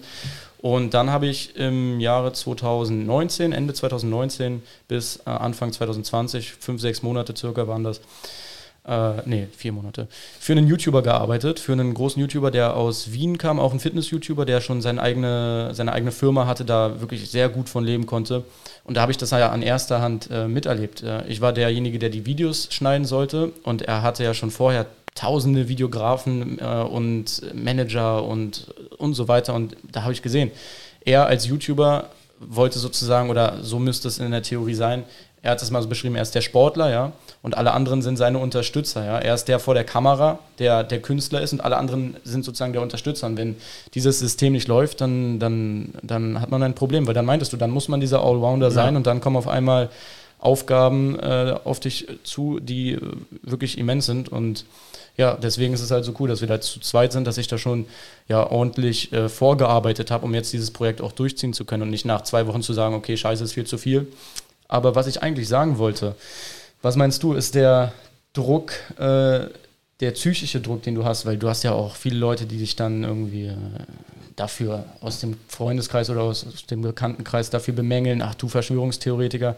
Ich glaube, das wäre für viele, wir kommen da ziemlich gut mit klar, ja. also unsere Erfahrung, also das, da haben wir wenig Probleme mit. Aber ich glaube, das ist für viele auch in der Szene ein größeres Problem, glaube ich. Dieser psychische Druck, ausgeschlossen werden zu können, gehatet werden zu können, äh, und ich meine, von der Antifa geht ja auch nochmal eine gewisse Nervigkeit aus, sage ich mal. Du lässt ja nicht alles an dir vorbei.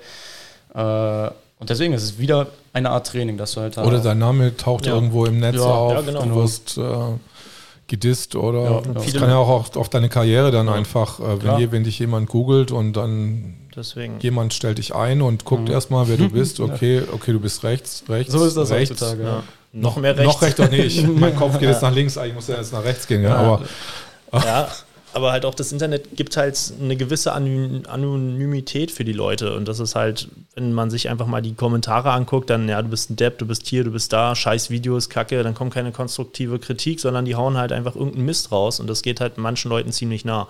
Weil sie wissen, ja gut, da steht dann halt, weiß ich nicht, der Schwobler 1, 2, 3. Kann, weiß halt nicht, wer es ist und er kann halt irgendeinen Mist von sich geben, aber das ist so, der du schreibst, halt irgendwie nahe gehen kann berücksichtigen halt viele Leute nicht, weil es halt einfach ein paar Klicks ins Telefon sind und dann ist es halt so. Oder du lässt halt richtigen Mist ab, aber dass es die Person dann halt mhm. ziemlich treffen kann, ist halt. Ja, genau. Und ärgerlich. da ist der eine eben aus härteren Hölzern geschnitzt, ja. sagt man ja, und der andere weniger. Äh, ich denke mir im Endeffekt immer echt, dass wenn jemand an dem Punkt ist gerade im Leben, dass er sich wirklich vor den Computer setzt und jetzt gezielt eine Person runtermacht, ja, das ist ja in dieser Verschwörungsecke natürlich äh, noch öfter, da wird man als Nazi, als Schwurbel, als alles bezeichnet. Aber dann kann man eigentlich fast schon eine Art, Mitleid ist so ein komisches Wort, aber so ein Punkt von wegen, okay, das, das nehme ich nicht ernst. Ich hoffe, ihm geht es bald besser, dass er in seinem Leben was anderes irgendwie macht, demnächst, was ihm vielleicht mehr Erfüllung bringt, als hier Hate-Kommentare zu schreiben. So sehe ich das öfters. Und den nächsten Punkt, den ich sagen wollte, habe ich direkt wieder vergessen. Das hat bestimmt was mit deinen gelöschten äh, YouTube-Videos zu tun. Nein, Aber darüber können wir auch gerne oder, oder die gelöschten TikTok-Videos. Da geht es auch los, ja. Also ihr wart ja total, ihr seid ja auf TikTok ziemlich abgegangen. Ja, ja, ja. Kann also man TikTok-Klicks vergleichen mit YouTubes-Klicks? Oder wie ist das Das muss man im, im Vorhinein schon klarstellen. Das kann man nicht vergleichen. Äh, Im Endeffekt benutzen TikTok eigentlich viele Influencer, sagt man ja heutzutage, äh, eigentlich dafür, um sie von TikTok dann auf die anderen Plattformen zu bringen. Ne? Bei uns eigentlich selbes Prinzip, äh, am besten nach, natürlich zu Telegram, weil wir da eben äh, ja, frei unsere Videos äh, veröffentlichen können. Aber bei TikTok ging es um, äh, uns vor allem darum, das war im Endeffekt auch das Hauptmotiv unseres Kanals, die Jugend zu erreichen. Bei TikTok, da bist du ja echt, das sind 10 bis 18-Jährige. Da, da, bist du eigentlich viel zu alt dafür. Da bin ich schon fast wieder zu ja, alt, so ist das okay, tatsächlich. So. Nee, aber bei TikTok so viel Hirn verbrannt ist, wie es auf dieser Plattform gibt, äh, für alle, die das nicht kennen, von Tanzen, was ja schön und gut ist, über wirklich geistesgestört, das muss ich sagen. Also es gab tatsächlich auch wirklich satanistische Trends dort, also wo so ein Lied im Hintergrund läuft äh, wo jemand über Abtreibung spricht und dann äh, Eltern tatsächlich wirklich ihr Baby nehmen und wenn dann der Rapper gerade irgendwas mit Abtreibung erzählt, ihr Baby wegwerfen. Und das war ein Trend, den es halt auf, äh, auf TikTok gab. Mhm. Also wahrscheinlich aufs Bett geworfen oder so, aber die, die Nachricht dahinter ist natürlich, äh, was willst du dazu noch sagen? Und da haben wir uns äh, ja eben eine große Reichweite aufgebaut und klar, bei TikTok eine chinesische Plattform. Ein Kumpel wurde letztens dort gelöscht, weil er bei einer Chinesin im Livestream war und Englisch gesprochen hat, ja. Und die, Diskriminiert. und der, der, wurde dann rausgelöscht, ja. Aber ich habe gedacht, es gibt da nur ein Minuten Videos. Gibt es da nicht auch Gibt es da auch Livestreams? Mhm. Ja. Aber nur ein Minuten Livestreams oder wie sieht das, das aus? Nee, tatsächlich, da ist, äh, kannst du Tatsächlich, da sind wir wieder bei dieser hirnverbrannten äh, Idee. Da gibt es auch Menschen, die sich äh, ins Bett legen und einfach 24 Stunden lang ja, dort rumliegen und nichts sagen. Sie zeigen, wie sie schlafen, wie sie eine Serie gucken und das machen sie live. Ja. Teilweise geht sowas dann viral, also sehen ganz viele Leute. Also will ich jetzt nicht drüber urteilen, aber ja, das, das gibt's halt, ja. Es ist echt absurd. Ähm, ich habe gestern ein YouTube-Video mit meinem Bruder zusammen gesehen, hat er auf eine reagiert die nur Mimik macht mit dem Gesicht und die hat, weiß nicht, 50, 40 Millionen Abonnenten und das sieht halt einfach die ganze Welt und die lädt jeden Tag ein Video hoch und kann jetzt einfach dadurch leben. Ja. Die macht ein paar das komische Grimassen in die Kamera, eine Minute lang zu irgendeinem Song, der gerade populär ist und äh, die Leute rennen ihr die Bude ein. Das mhm. ist halt echt verrückt. Ja. Ja. Na und sonst, ja, 15 Sekunden Videos sind es normalerweise bei TikTok äh, in dem Dreh und bis zu einer Minute ist das Maximum. Und wir haben natürlich aus dieser Minute dann in unserem Format, was wir jetzt auch bei YouTube, Telegram und so weiter hochladen, dann alles rausgeholt. Also eine Minute lang ein Thema. Angefangen hat es mit 9-11. Das war sogar genau am 11. September ja. 2020 das erste Video, was wir gemacht haben. Ein Minuten Video über 9-11. Und dann haben wir die Geschwindigkeit von unserer Stimme sozusagen, von meiner Stimme in dem Fall, verdoppelt gefühlt, dass ich da wirklich innerhalb von einer Minute die Fakten rausballer, von wegen äh, nicht nur zwei Gebäude, ja, das kennen wir ja, die, äh, die alte Geschichte mit WTC 7. Und das stößt auf, natürlich bei TikTok, junge Leute, äh, Kritik äh, an erster Stelle, auch von wirklich von, ja, mit den berühmtesten TikTokern, ja, so nennt man sie heutzutage, die wirklich eigentlich die Miley Cyrus in Deutschland sind geführt oder wer auch immer, die dann hinschreiben, äh, geht's dir noch gut, Junge, als ich die Maßnahmen in Australien kritisiert habe. Da haben uns wirklich Stars sozusagen kommentiert und sonst aber, ich meine, wenn dann ein Video zwischen... Also ich heute, hm? dich hat Miley Cyrus, Cyrus äh, geführt. Nein, also... Nein, äh, also eine, eine berühmte TikTok-Person, also eine Person, genau. die berühmt ist auf der Plattform, ja, die aus dem deutschsprachigen Raum kommt, hat ja. unter seinem Video kommentiert, genau. ob er noch alle, und das alle, alle Tassen im Schrank hat. So genau, ja. Und es war halt einer der wirklich einflussreichsten YouTuber, TikToker, Influencer, kann man sagen, äh, die, äh, ja, unserer Zeit hier in Deutschland. Kann man die auch dann persönlich anschreiben und sagen, hey, bin ich, cool. bin ich nicht der Meinung, komm einfach vorbei oder so. Ja. Wohne in Berlin. Also. Wäre enorm. Vielleicht kommt es noch. Ich hatte tatsächlich mal mit denen, das ist eine Gruppe äh, aus Berlin hier, die diese YouTube-Videos macht und die auch bei TikTok aktiv ist. Vielleicht kommen wir tatsächlich mal in Kontakt, weil das sind bestimmt alles coole Jungs. Äh, klar, der Kommentar nicht unbedingt sehr sympathisch, wenn man jetzt schreibt, geht es dir noch gut, Junge, obwohl ich halt einfach Fakten, die in Australien passiert sind, von wegen, dass Menschen dort verhaftet worden sind, weil sie über Demonstrationen bei Facebook gepostet haben. Äh, ja, das habe ich kritisiert. Und sonst, äh, wenn dann aber ein Video zwischen 800.000 und einer Million Aufrufe, das war so das Maximum. Und das kann man, wie gesagt, nicht mit YouTube äh, vergleichen. Bei TikTok geht das halt um einige schneller. Da kannst du mit 50 Abonnenten über Nacht ein Video hochladen und das hat dann 100.000. Das passiert da schon mal. Aber es ist natürlich enorm, weil dann wirklich junge Menschen mit diesen Ansichten mal in Kontakt kommen. Nicht nur eben aus der Zeitung, von wegen alles verschwurbelte Idioten, sondern einfach mal jemanden sehen, okay, der sieht das jetzt so und dann ist es ja schon mal ein Schritt weiter, weil wenn sich die Menschen, egal ob es über die Demo oder über die Maßnahmen, äh, sich nur über die Medien, ja, über die Zeitungen informieren, dann ist es was ganz anderes, als wenn sie zum Beispiel selbst mal einfach hingehen zu der Demo und sagen, okay, ich habe mit der Demo jetzt nichts zu tun, aber ich will endlich mal wissen, was, was sind das wirklich für Menschen? Sind es, wie es in der Zeitung steht, äh, Rechtsextreme, Corona-Schwurbler, die alle verrückt sind oder nicht? Ich komme mal ins Gespräch und dann merke ich, okay, das war jetzt eigentlich ein ziemlich sympathischer Typ, hat jetzt vielleicht nicht meine Meinung, aber cool. Und dann kann man daher durch die Demo gehen und wie wir es bisher kennengelernt haben, äh, ja, von Leuten, die irgendwie irgendwelche extremistischen Vorhaben haben, von wegen, weiß ich nicht, äh, haben wir ja auch wenig kennengelernt, weil es eben auch nur sehr wenig gibt, beziehungsweise gar nicht. Und äh, das ist natürlich, das wäre der nächste Schritt, dass die Menschen wirklich selbst anfangen, sich diese Sachen anzueignen und zu überprüfen. Glaubst du, dass sich die Jugendlichen überhaupt noch wirklich mal eine Stunde irgendwo hinsetzen und sich so ein Thema reinziehen? Ja, also, da sind wir wieder bei TikTok. Ja. Die Jungs sind halt bei TikTok und äh, ist halt eine Teufelsfalle. Auch ja. Videospiele, wie du sagtest, eben als Ablenkung ja. super. Das funktioniert halt wunderbar. Das ist halt das Ding. Kaum kommt ein neues Spiel auf den Markt, sei es äh, Fußball, äh, Ego-Shooter, wie auch immer. Die sind mhm. sowas von, davon, von gefesselt. Die gehen mhm. entweder machen Schule oder gehen danach ins Studium und dann gucken sie entweder, weiß nicht, irgendwelche Streaming-Plattformen. Die Mädchen gucken sich halt eher, weiß nicht, Filme an und die Jungs sind die ganze Zeit am Daddeln oder sind dann halt draußen im Fitnessstudio. Jetzt geht's nicht, na dann bist du halt zu Hause und machst noch mehr davon. Mhm. Ähm, und weiß nicht, dann hörst du vielleicht im Radio, weiß nicht, die Zahlen steigen, oh verdammt, das ist ja so irre und die kriegen mhm. halt mhm. kaum was mit und recherchieren halt irgendwie auch kaum, weil sie halt, sag ich mal, in ihrer Matrix so drinne sind, die leben ihr Leben und äh, kommen halt auch wirklich nicht daran, weil weiß nicht, den wird es ja jetzt nicht wirklich, YouTube verhindert es ja auch viel, dass sozusagen, sag ich mal, alternative Medien den Leuten da äh, vorgespielt werden, also einfach weniger vorgeschlagen werden und du wirst halt zugebombt mit, weiß ich nicht, wie backe ich einen Schokokuchen oder so und dann, oh, sieht ja lecker aus und du wirst halt dauerhaft abgelenkt. Ne? Wie backe ich einen Schokokuchen, genau. Den würde ich mir aber auch reinziehen. Jetzt ja. Ne? aber ja, du, du, kommst halt sozusagen nie wirklich in Verlegenheit, wenn du nicht gezielt danach suchst, sage ich mal. Weil viel dafür getan wird, dass du medial da bleibst, wo du bist.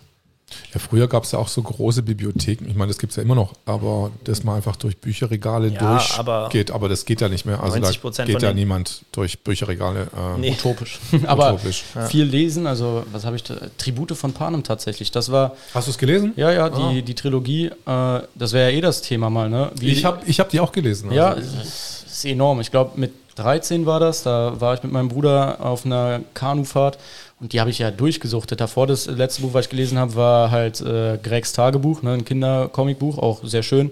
Aber das war echt die Trilogie, mit der ich angefangen habe. Und das ist ja politisch direkt das Thema, wo wir sind. Tribute von Panem, ne? eine dystopische Zukunft, eine kleine Elite kontrolliert im Endeffekt äh, das gesamte Volk und unterdrückt es. Und dann gibt es eine Revolution und so weiter. Ich will nicht spoilern. Äh, habe ich, glaube ich, gerade. ja, ich glaube schon ein bisschen. ähm, Lest durch, ja, Tribute von Panem. So sieht's aus, ja.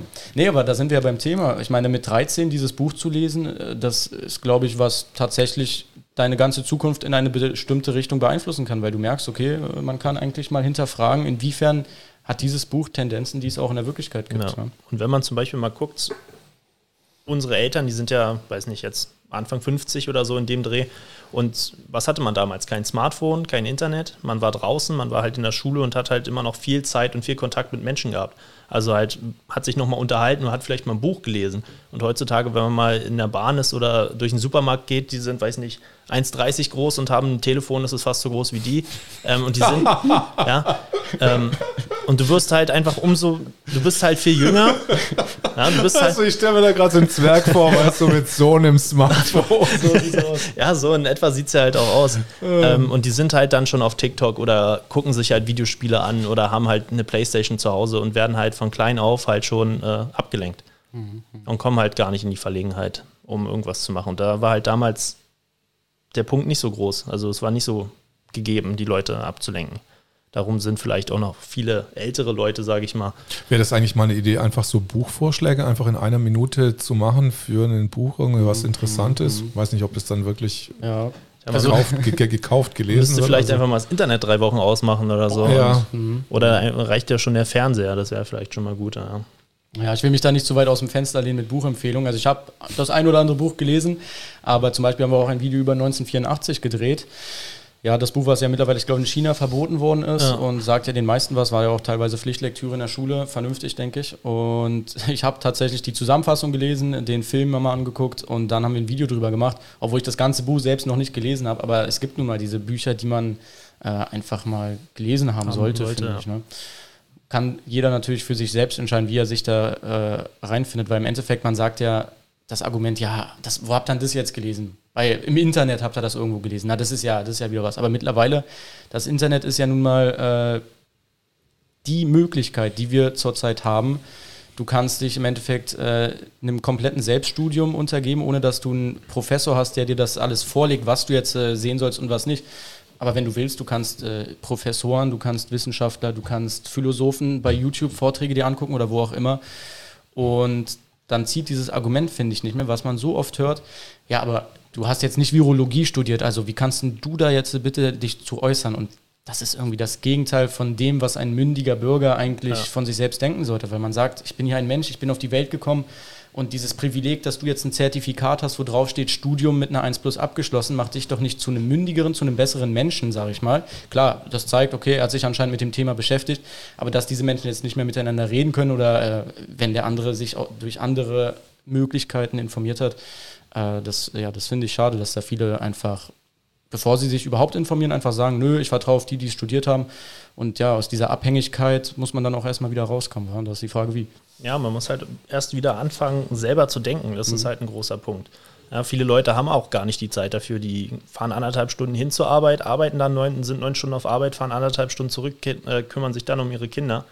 Und dann läuft halt abends, mhm. weiß nicht, Tagesschau, mhm. Tagesthemen und dann, ah, okay, bist informiert, ja. weil du anderweitig keine Zeit dafür hast. Mhm. Ja, und dann, na gut, die werden schon wissen, was passiert und dann glaubt man das halt. Mhm. Ja, und da bleibt halt nicht mehr viel Zeit, um irgendwie selber nachzudenken. Man hat halt einfach, würde ich behaupten, den Leuten das Denken abgenommen. Ja. Also man betet irgendwas vor und man kauft es einen so ab. Was mich noch erstaunt ist, so dass jetzt doch auch die äh, dass doch noch so viel fern, ferngesehen wird, sage ich jetzt mal, so diese klassischen, klassischen Medien konsumiert werden. Ja. Also dann wird, dann läuft halt, läuft halt daheim bei Mama und Papa die, den Tagesthemen und dann wird das Kind halt immer so ein bisschen, na gut, es zockt halt oder was weiß ich, was ja. es zwischendrin macht, aber kriegt halt immer noch so die, äh, die Dusche ab. Also. Ja. ja. oder halt im Radio fahren so viele Stimmt. Leute Auto hoch und runter, Corona, Corona. Ähm. Ja. Und das ist ja auch dieser Punkt, wenn viele sagen, äh, ja, aber ihr informiert euch ja jetzt ja auch einseitig aus dieser, ich sag mal, alternativen Medienszene. Man kommt ja überhaupt nicht drum herum, sich wirklich von beiden Seiten zu informieren, weil du wirst doch von überall vollgeballert mit, ich sag mal jetzt, äh, Mainstream, ja, Journalismus in Anführungsstrichen, ne?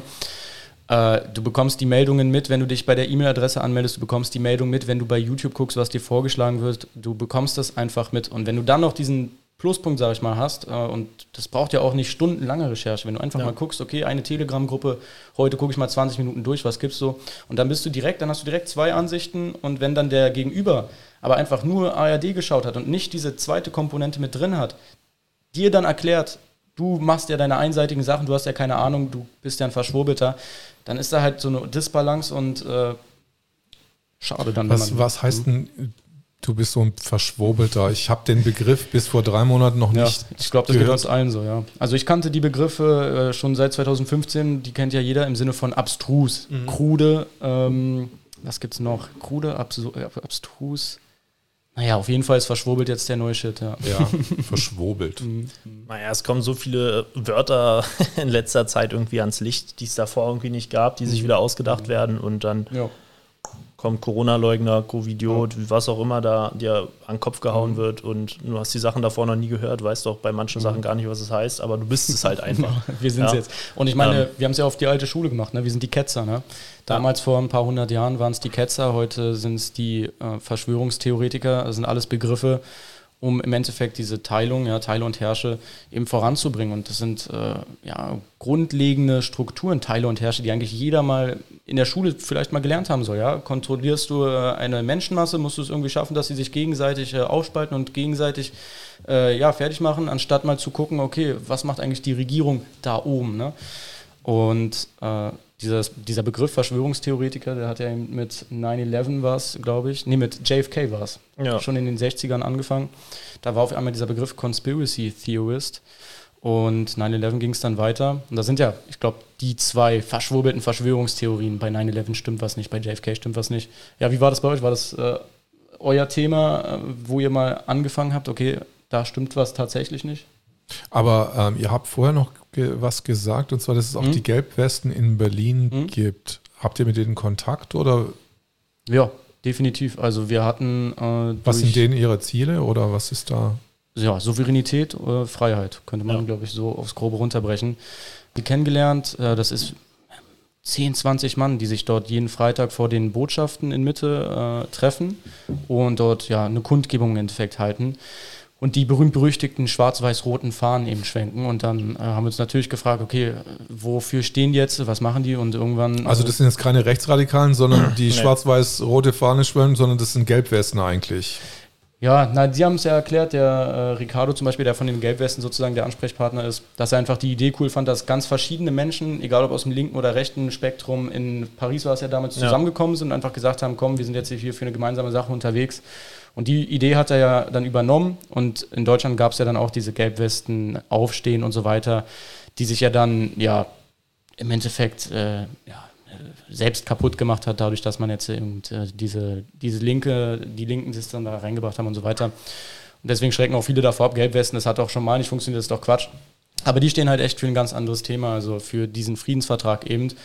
Und ja, Thema rechtsradikal, da hat ja der Volkslehrer eigentlich, finde ich, die passenden Begriffsdefinitionen mal gebracht, von wegen radikal, ja, von der Wurzel her für etwas sein. Und wenn du jetzt für, von der Wurzel her für Souveränität und Freiheit bist, ja, jedes Volkes sozusagen, dann ist es ja absolut cool. Äh, und dann re rechtsextrem, linksextrem, ins Extreme gehen, Gewalt anwenden, das ist natürlich etwas, äh, darauf haben wir alle drei bzw. alle vier keine Lust. Und so haben wir auch die Menschen dort äh, vor den Botschaften kennengelernt. Ja. Ach ja, seid ihr hingegangen und habt ja. ihr dann interviewt oder wie, wie ist der Kontakt zustande gekommen? Ja, das war so der erste Kontakt und wir hatten halt in der Hinsicht auch noch gar nicht so viel Wissen und dann, ach nee, das hat angefangen mit dem, ähm, da gab es ein Camp vor dem, ah, nach dem 1.8. Ja. vom mhm. Äh, Querdenken-Protestcamp. Ja, so ein Querdenken-Protestcamp. Und äh, da stand halt einer von, Ricardo von den Gelbwesten stand. Dann haben wir einfach mal zugehört und dann gab es mhm. da so viel Input und dann äh, ist man mal ein bisschen mit denen ins Gespräch gekommen. Also ich habe halt nur gelauscht. Und dann hat er uns seine Karte gegeben und mhm. meinte, ja, jeden Freitag stehen wir da von 16 bis 18 Uhr vor der russischen Botschaft. Wenn er Lust hat, kommt er einfach gerne mal vorbei. Und das haben wir natürlich gleich gemacht. Und äh, super nette Leute. Und ja, die haben einfach einen immensen Pool am Wissen. Ja, Wissen. das haben wir dann auch erlebt. Also ja. Das war dann kein Dialog von wegen, was hältst du von den Maßnahmen, findest du es gut oder schlecht, sondern da war ein Kollege, ja, und der hat dir dann zwei Stunden was erzählt und nicht so von wegen, dass du getan hast, äh, als würde es dich interessieren und ach ja, okay, mh, sondern du hast wirklich zwei Stunden lang die Augen aufgerissen, wie auf Drogen und gedacht, okay, alles, was er gerade erzählt, ist enorm krass, du musst so viel wie möglich jetzt aufnehmen und dann verarbeiten. Und dann hat er dir zwei Jahre, äh, zwei Stunden die Welt erklärt, gefühlt und äh, dann warst du erstmal baff, weil wenn es dann darum geht, okay, was ist die BRD, was ist die BRD nicht, das sind natürlich schon Punkte, die noch an die Substanz gehen und das Weltbild vielleicht doch noch mal ein bisschen verschieben. Und seitdem, also seit dem Sommer informieren bzw. recherchieren wir eben in diese Thematik äh, immer mehr, weil wir denken, dass es eben eine sehr, ja, sehr ursprüngliche bzw. sehr wichtige, äh, ja, ja, eigentlich mit der essentie essentielle Punkt, genau. Den wir halt behandeln müssen. Ja. Ja. Wären wir fremdbestimmt ja, von einer Elite, dann äh, können wir demonstrieren, wie wir wollen, wenn wir souverän sind. Äh, das Volk soll ja der Souverän sein, klingt ja heutzutage fast äh, ja, revolutionär, wenn man das so sagt. Äh, das ist der Punkt, um den es eigentlich geht. Und diese rechtliche Situation der BRD, da hatten wir schon immer mal im Hinterkopf, so da gibt es jetzt die Leute, die sagen, das ist eine Firma. Und dann dachte man sich, okay, wie, okay, hm, okay, kann sein, weiß ich jetzt auch nicht, was das soll, dass sie das sagen. Und wenn du dich dann mal beschäftigt hast, dann merkst du schon, okay, krass, kann man sich mal äh, drauf einlassen und mal gucken, äh, ob das so stimmt. Und wir haben eben laut unserer Recherche eben viele Übereinstimmungen mit Dingen, zum Beispiel jetzt Gelb-Westen ja, äh, getroffen. Und wir haben uns eben nicht abschrecken lassen von der schwarz-weiß-roten Fahne, weil in den Nachrichten wird gesagt, Rechtsextreme darf man nicht mitreden, die wollen dir eine Flasche über den Kopf ziehen und genau der Gegenteil war der Fall. Ja, die wollten unbedingt mit uns reden als Außenstehende und sie wollten uns auf jeden Fall keine Flasche über, über den Kopf ziehen. Das, so stelle ich mir Rechtsextreme vor. Ne? Also ja. Springerstiefel, Glatze, irgendwie äh, dann äh, eine Fackel in der Hand oder so. Und auch da muss man ja sagen, dass er so viel äh, unterwandert vom, vom Verfassungsschutz. Ich glaube auch diese Links-Rechts-Teile- und Herrsche-Sache ist so viel auch inszeniert, einfach damit diese Gewalt auf diesen beiden Polen aktiv bleibt. Ne? Teile und Herrsche eben. Ähm, was sind denn eure Haupt... Ihr habt gesagt vorher, dass ihr nochmal streamen wolltet, dass ihr euren Streaming-Service jetzt wieder irgendwie an, an gucken wollt, was für Art von Streams wollt ihr da machen? Äh, na, unsere ersten Streams waren halt, man hat sich Sachen aus den Telegram-Gruppen, die aktuellsten Sachen halt rausgesucht und hat die halt einfach vorgetragen, so wie es wahrscheinlich fast jeder gemacht hat oder immer noch macht. Und äh, ja, also mir oder uns äh, besser gesagt ist eingefallen, dass wir eine Morgensendung, sowas wie Frühstücksfernsehen. Frühstücksfernsehen halt machen wollen, weil halt ziemlich viele Leute uns zugetragen haben, dass sie halt frühmorgens gerne was hätten, weil abends überschlagen sich die Ereignisse. Jeder hat so fünf bis zehn Kanäle, denen er folgt und flop, flop, flop, der ist live, der hat ein Video und du kommst einfach nicht hinterher.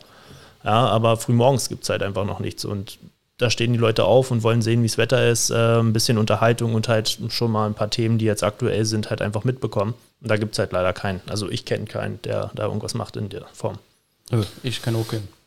Und da dann halt sich Frühstücksfernsehen von den Mainstream-Sendern anzugucken, darauf haben die Leute leider keine Lust, aber machen es halt. Leider, ja. ja, aber verständlicherweise, verständlicherweise, aber machen es halt trotzdem, weil sie halt irgendwas sehen wollen. Oder so eine frühmorgens-Talkshow, weißt du, so alle sind so ein bisschen verschlafen. Kaffee, ja, zum Beispiel. So. Ja, und wir gucken uns jetzt mal. Mhm. Ja. Dann werden da Gäste eingeladen, wie auch immer, vielleicht auch das Rezept des Tages, der Woche. Die Leute können was einschicken. Einfach irgendwas, die Leute können sich ja was überlegen, wo sie sagen, oh, das fände ich cool, wenn es mit drin ist kann eine Abstimmung machen, was weiß ich, die können halt gerne hm. mitentscheiden, was da kommt. Also könnt ihr dann auch zum Beispiel einen Live-Chat mitlaufen lassen? Ja, auf jeden Fall. Und das ist ja auch das Coole am Stream, dass du halt mit den Leuten gleichzeitig interagieren kannst. Ja?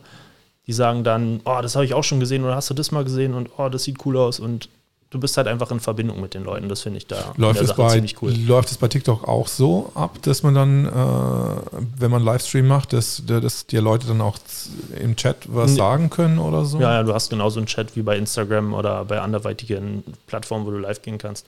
Aber ja. das muss ich dann bei TikTok ja wirklich auch mehr, noch größer werden, mehr amplifieren, mhm. weil das ja, ist ja... du brauchst, glaube ich, 10.000 Leute oder so, die dir folgen oder so, um live zu gehen oder was brauchst du da? Das ist, glaube ich, sogar eine Voraussetzung, ja. aber auch bei YouTube ist es ja so, egal ob bei TikTok oder YouTube, ja. wenn du da 20, 30.000 Leute hast, die dir zugucken, dann ist der Chat natürlich an. Da gibt es ja diese Einstellung, dass man eben nur alle fünf reinhaut. Minuten was äh, reinschreiben kann, dass das alles ein bisschen langsamer abläuft. Aber ja, diese Kommunikation zwischen dem Streamer und dem Zuschauer, die ist natürlich eine, die man im Fernsehen halt so nicht hat. Und generell kann man sich, glaube ich, echt viel ähm, ja, im Endeffekt nicht abgucken von den offiziellen Medien, aber dass man halt so einen gewissen Anspruch hat, okay, wir machen hier wirklich Konkurrenz. Ne? Wir sind jetzt nicht einfach, wie sie uns benennen, verschwurbelte äh, Streamer, die hier irgendwie ja. auf Teufel komm raus irgendwas machen, sondern man kann da echt professionell arbeiten und ich glaube, das ist auch, so dumm es klingt, für den Außenstehenden, ist ja auch irgendwo verständlich, eine wichtige Sache. Wenn du jetzt äh, sagst, okay, ich will mich jetzt mal mit den Leuten äh, da auseinandersetzen und auf einmal klickst du ein Video an, äh, hast du irgendwie drei Pixel auf dem Bildschirm und die ganze Zeit ein Dauerrauschen im Mikrofon, dann ist das Wichtigste tatsächlich, äh, dass erstmal so eine gewisse Professionalität, das bringt ja dann auch eine gewisse Autorität, eben, okay, kann ich jetzt mal zuhören, das äh, höre ich mir mal an. Und wenn dann der Inhalt noch stimmt, das ist natürlich eine Top-Mischung und so kann man es machen, glaube ich. Ja. Also so auf dem Sofa, ganz gemütlich morgens, ihr sitzt da, Tendenziell, ja. Oder man richtet sich so eine nette Ecke ein, dann sieht es halt aus wie bei denen am Frühstückstisch. Man kann sich auch was ganz anderes ausdenken. Also ja. es ist ja nicht vorgegeben. Mhm. Aber das werden wir, also Livestreams werden wir auf jeden Fall wieder machen. Das ist äh, einfach eine Gibt's coole dann Schokocroissants zum Beispiel? Tendenziell, hoffentlich, ja. hoffentlich. Die sind ja nicht aus Plastik wie im Fernsehen. Stimmt, ja. Genau. Also ich, mir ist ja heute noch so ein Gedanke gekommen, irgendwie, weil ganz viele Jugendliche, die vielleicht sich nicht ausgrenzen lassen wollen und dann halt nur Maske tragen, weil sie es halt müssen und mhm ähm, dass man vielleicht irgendwie eine, eine App oder einen Chat macht, der quasi so denen hilft oder eine Unterstützung bietet, mhm. ähm, das speziell halt, halt auf das jugendliche Publikum ab, abzielt. Ja klar, erinnert mich äh, gerade genau an die App, sage ich mal, der Gegenseite. Irgendeine Organisation hat sich jetzt äh, da hingestellt und stellt äh, ja, eine App den Schulen und Universitäten vor, die vor Fake News warnen und dir dann zeigen mit der App, okay, das ist ein Fake News und äh, so findest du es heraus und äh, ja, da wird dir sozusagen. Und, und, wie, und wie findest du es das raus? Weißt du das? Na, ich glaube, ich habe tatsächlich mal. das ja, ist ein totaler Müll. Na, das geht bei Telegram, äh, ging das äh, auch gerade rum und zwar ein Bogen, wie man das herausfindet, nach dem Motto: Die Schwurbler, vielleicht werden sogar genau so genannt, also irgendwie mit diesen Begriffen wird gearbeitet, die probieren, ihre Meinung mit Wissenschaftlern zu unterlegen. Und dann steht da wortwörtlich, das sind aber falsche Wissenschaftler. Und da muss, also da muss doch jeder Außenstehende, egal welche Meinung er hat, da muss irgendwas leuchten und sagen, okay, warte, falsche Wissenschaftler. Kann es sein, dass das einfach Wissenschaftler sind, die nicht der Norm, nicht dem Mainstream entsprechen und deswegen jetzt gerade ausgeschlossen werden?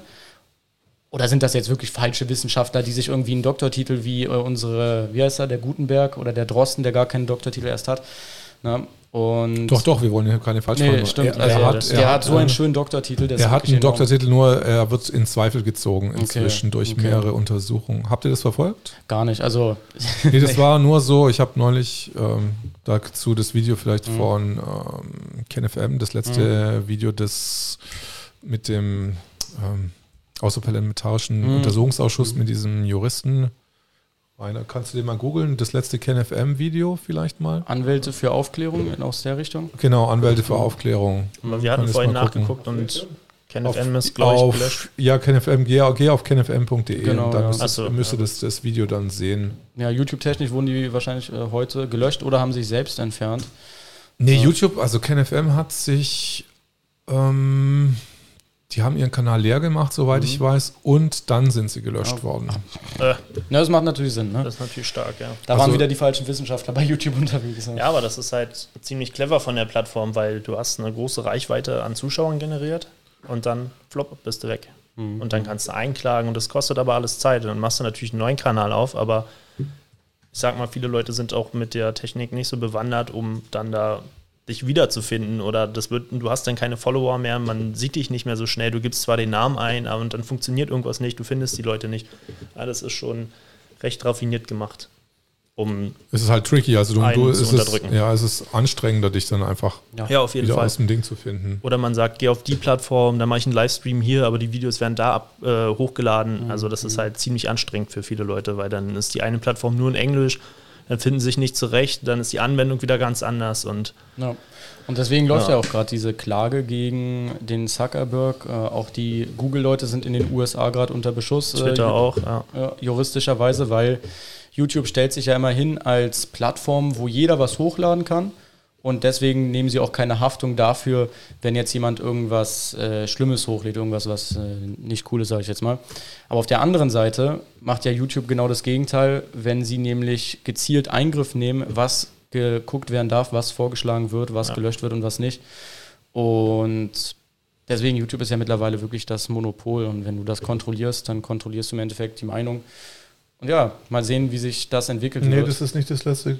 Scroll mal ein bisschen runter, mal gucken, vielleicht finden wir das Video. Ja, genau, da haben wir es mit Rainer Füllmich. Füllmich. Genau. Und der hat das, wie sind wir jetzt auf das Thema nochmal gekommen? Äh, Corona-Untersuchungsausschuss. Drostens. Drostens Lebenslauf, genau. Mhm. Er hat gemeint, dass die Arbeit ja von die Doktorarbeit ganz lang verschwunden worden ist und mhm. die lag dann auch nicht an der Universität und dann plötzlich war sie dann da.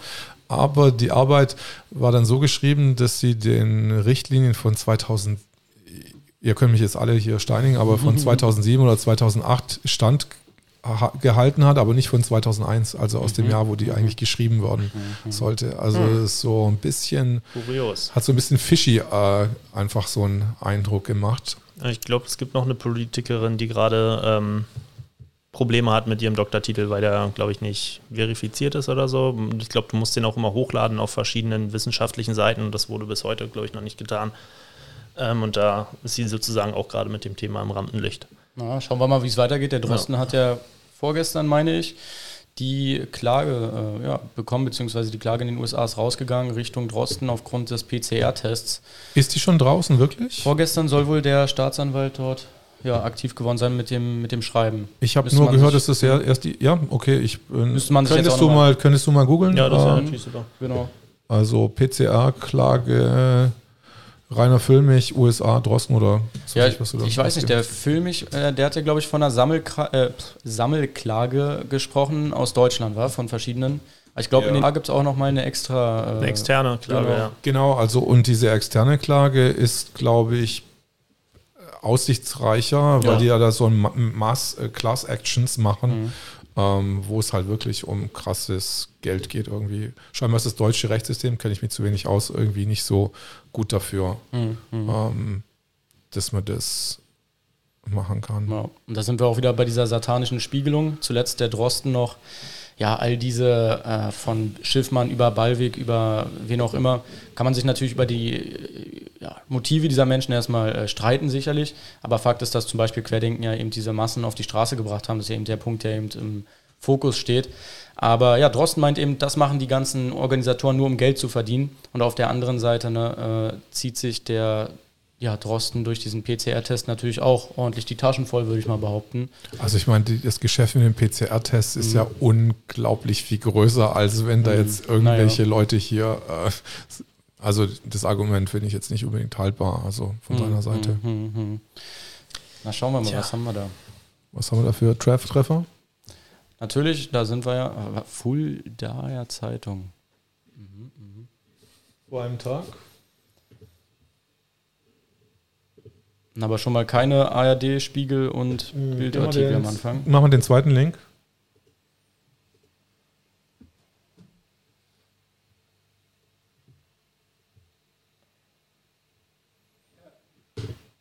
Akzeptiere alles und dann sterben wir hoffentlich nicht. Anwalt Rainer Fürch greift Virologen Drosken und AKI-Chef Wieler an. Mit einer Sammelklage in den USA und einer Klage vom deutschen Gericht will der Göttinger Anwalt Dr. Rainer Füllmich 62 Schadensersatz für Unternehmen geltend machen, die Einbußen durch, die Corona, durch den Corona-Lockdown hatten. In dieser Woche will er die erste Klage einreichen. Also scheinbar hat er es noch nicht gemacht.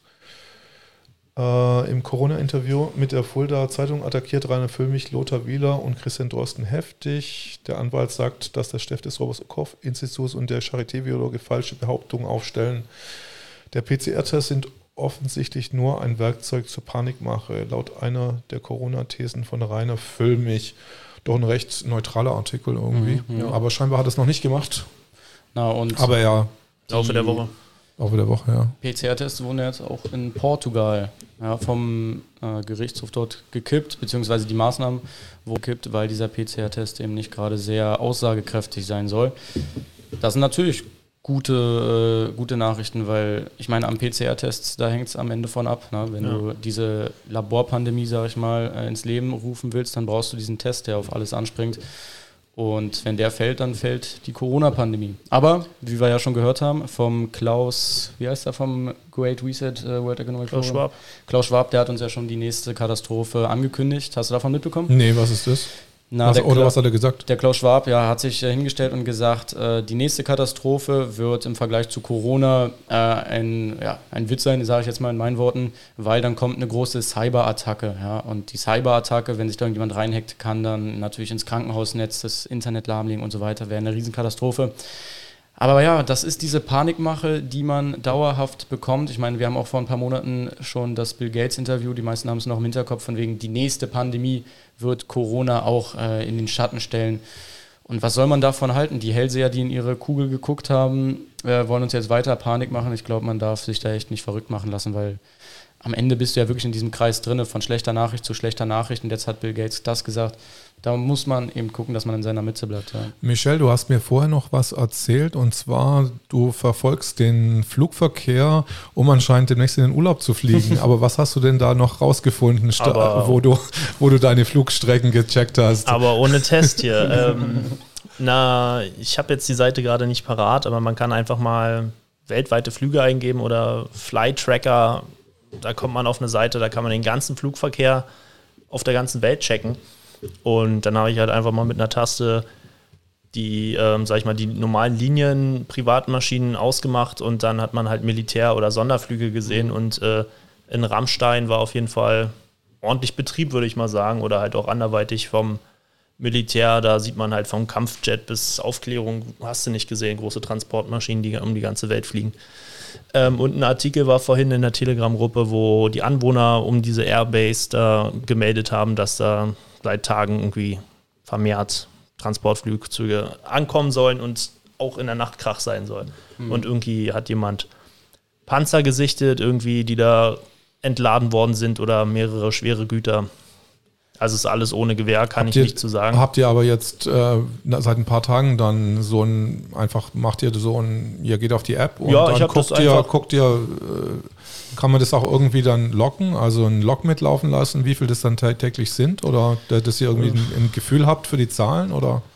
Hm, naja, ich gucke da ab und zu mal rein, wenn ich Zeit mhm. habe. Ich habe das einfach auf dem iPad offen und das ist halt ziemlich interessant, weil du mhm. siehst halt, wer von wo kommt. Manche Flugzeuge fliegen auch stundenlang einfach im Kreis und landen dann wieder. Also kannst auch gucken, zu welcher Zeit er wann wo war. Also es ist echt verrückt. Du kannst da machen, du siehst die Flughöhe und alles und dann. Aber es ist ja interessant, dass du auch den militärischen Flugverkehr Ja, ja auf jeden Fall. Also siehst. Also manche Flugzeuge sind auch, da siehst du einfach nur, das ist halt irgendein Flugzeug, da steht, es kommt aus Deutschland, aber sind keine anderweitigen Angaben. Unbekanntes Flugobjekt, ja. naja, und ich sag mal, die Sachen, die du nicht sehen sollst, die sind wahrscheinlich auch nicht zu sehen. Genau, das ähm, sowieso. Aber du siehst halt trotzdem ziemlich viel Verkehr, ja. wo ich jetzt nicht gedacht hätte, dass man den halt sieht. Und interessant ist ja eben diese Tendenz. Ja. Da sind wir bei dem Thema äh, Trump, Putin und so weiter. Haben sie da eine geheime Mission im Hintergrund zu laufen und äh, ja, werden hier auch in Deutschland als ja, mit Ursprungsland des äh, tiefen Staates, ja, werden sie hier aufräumen oder nicht? Das fragen sich ja zurzeit einige.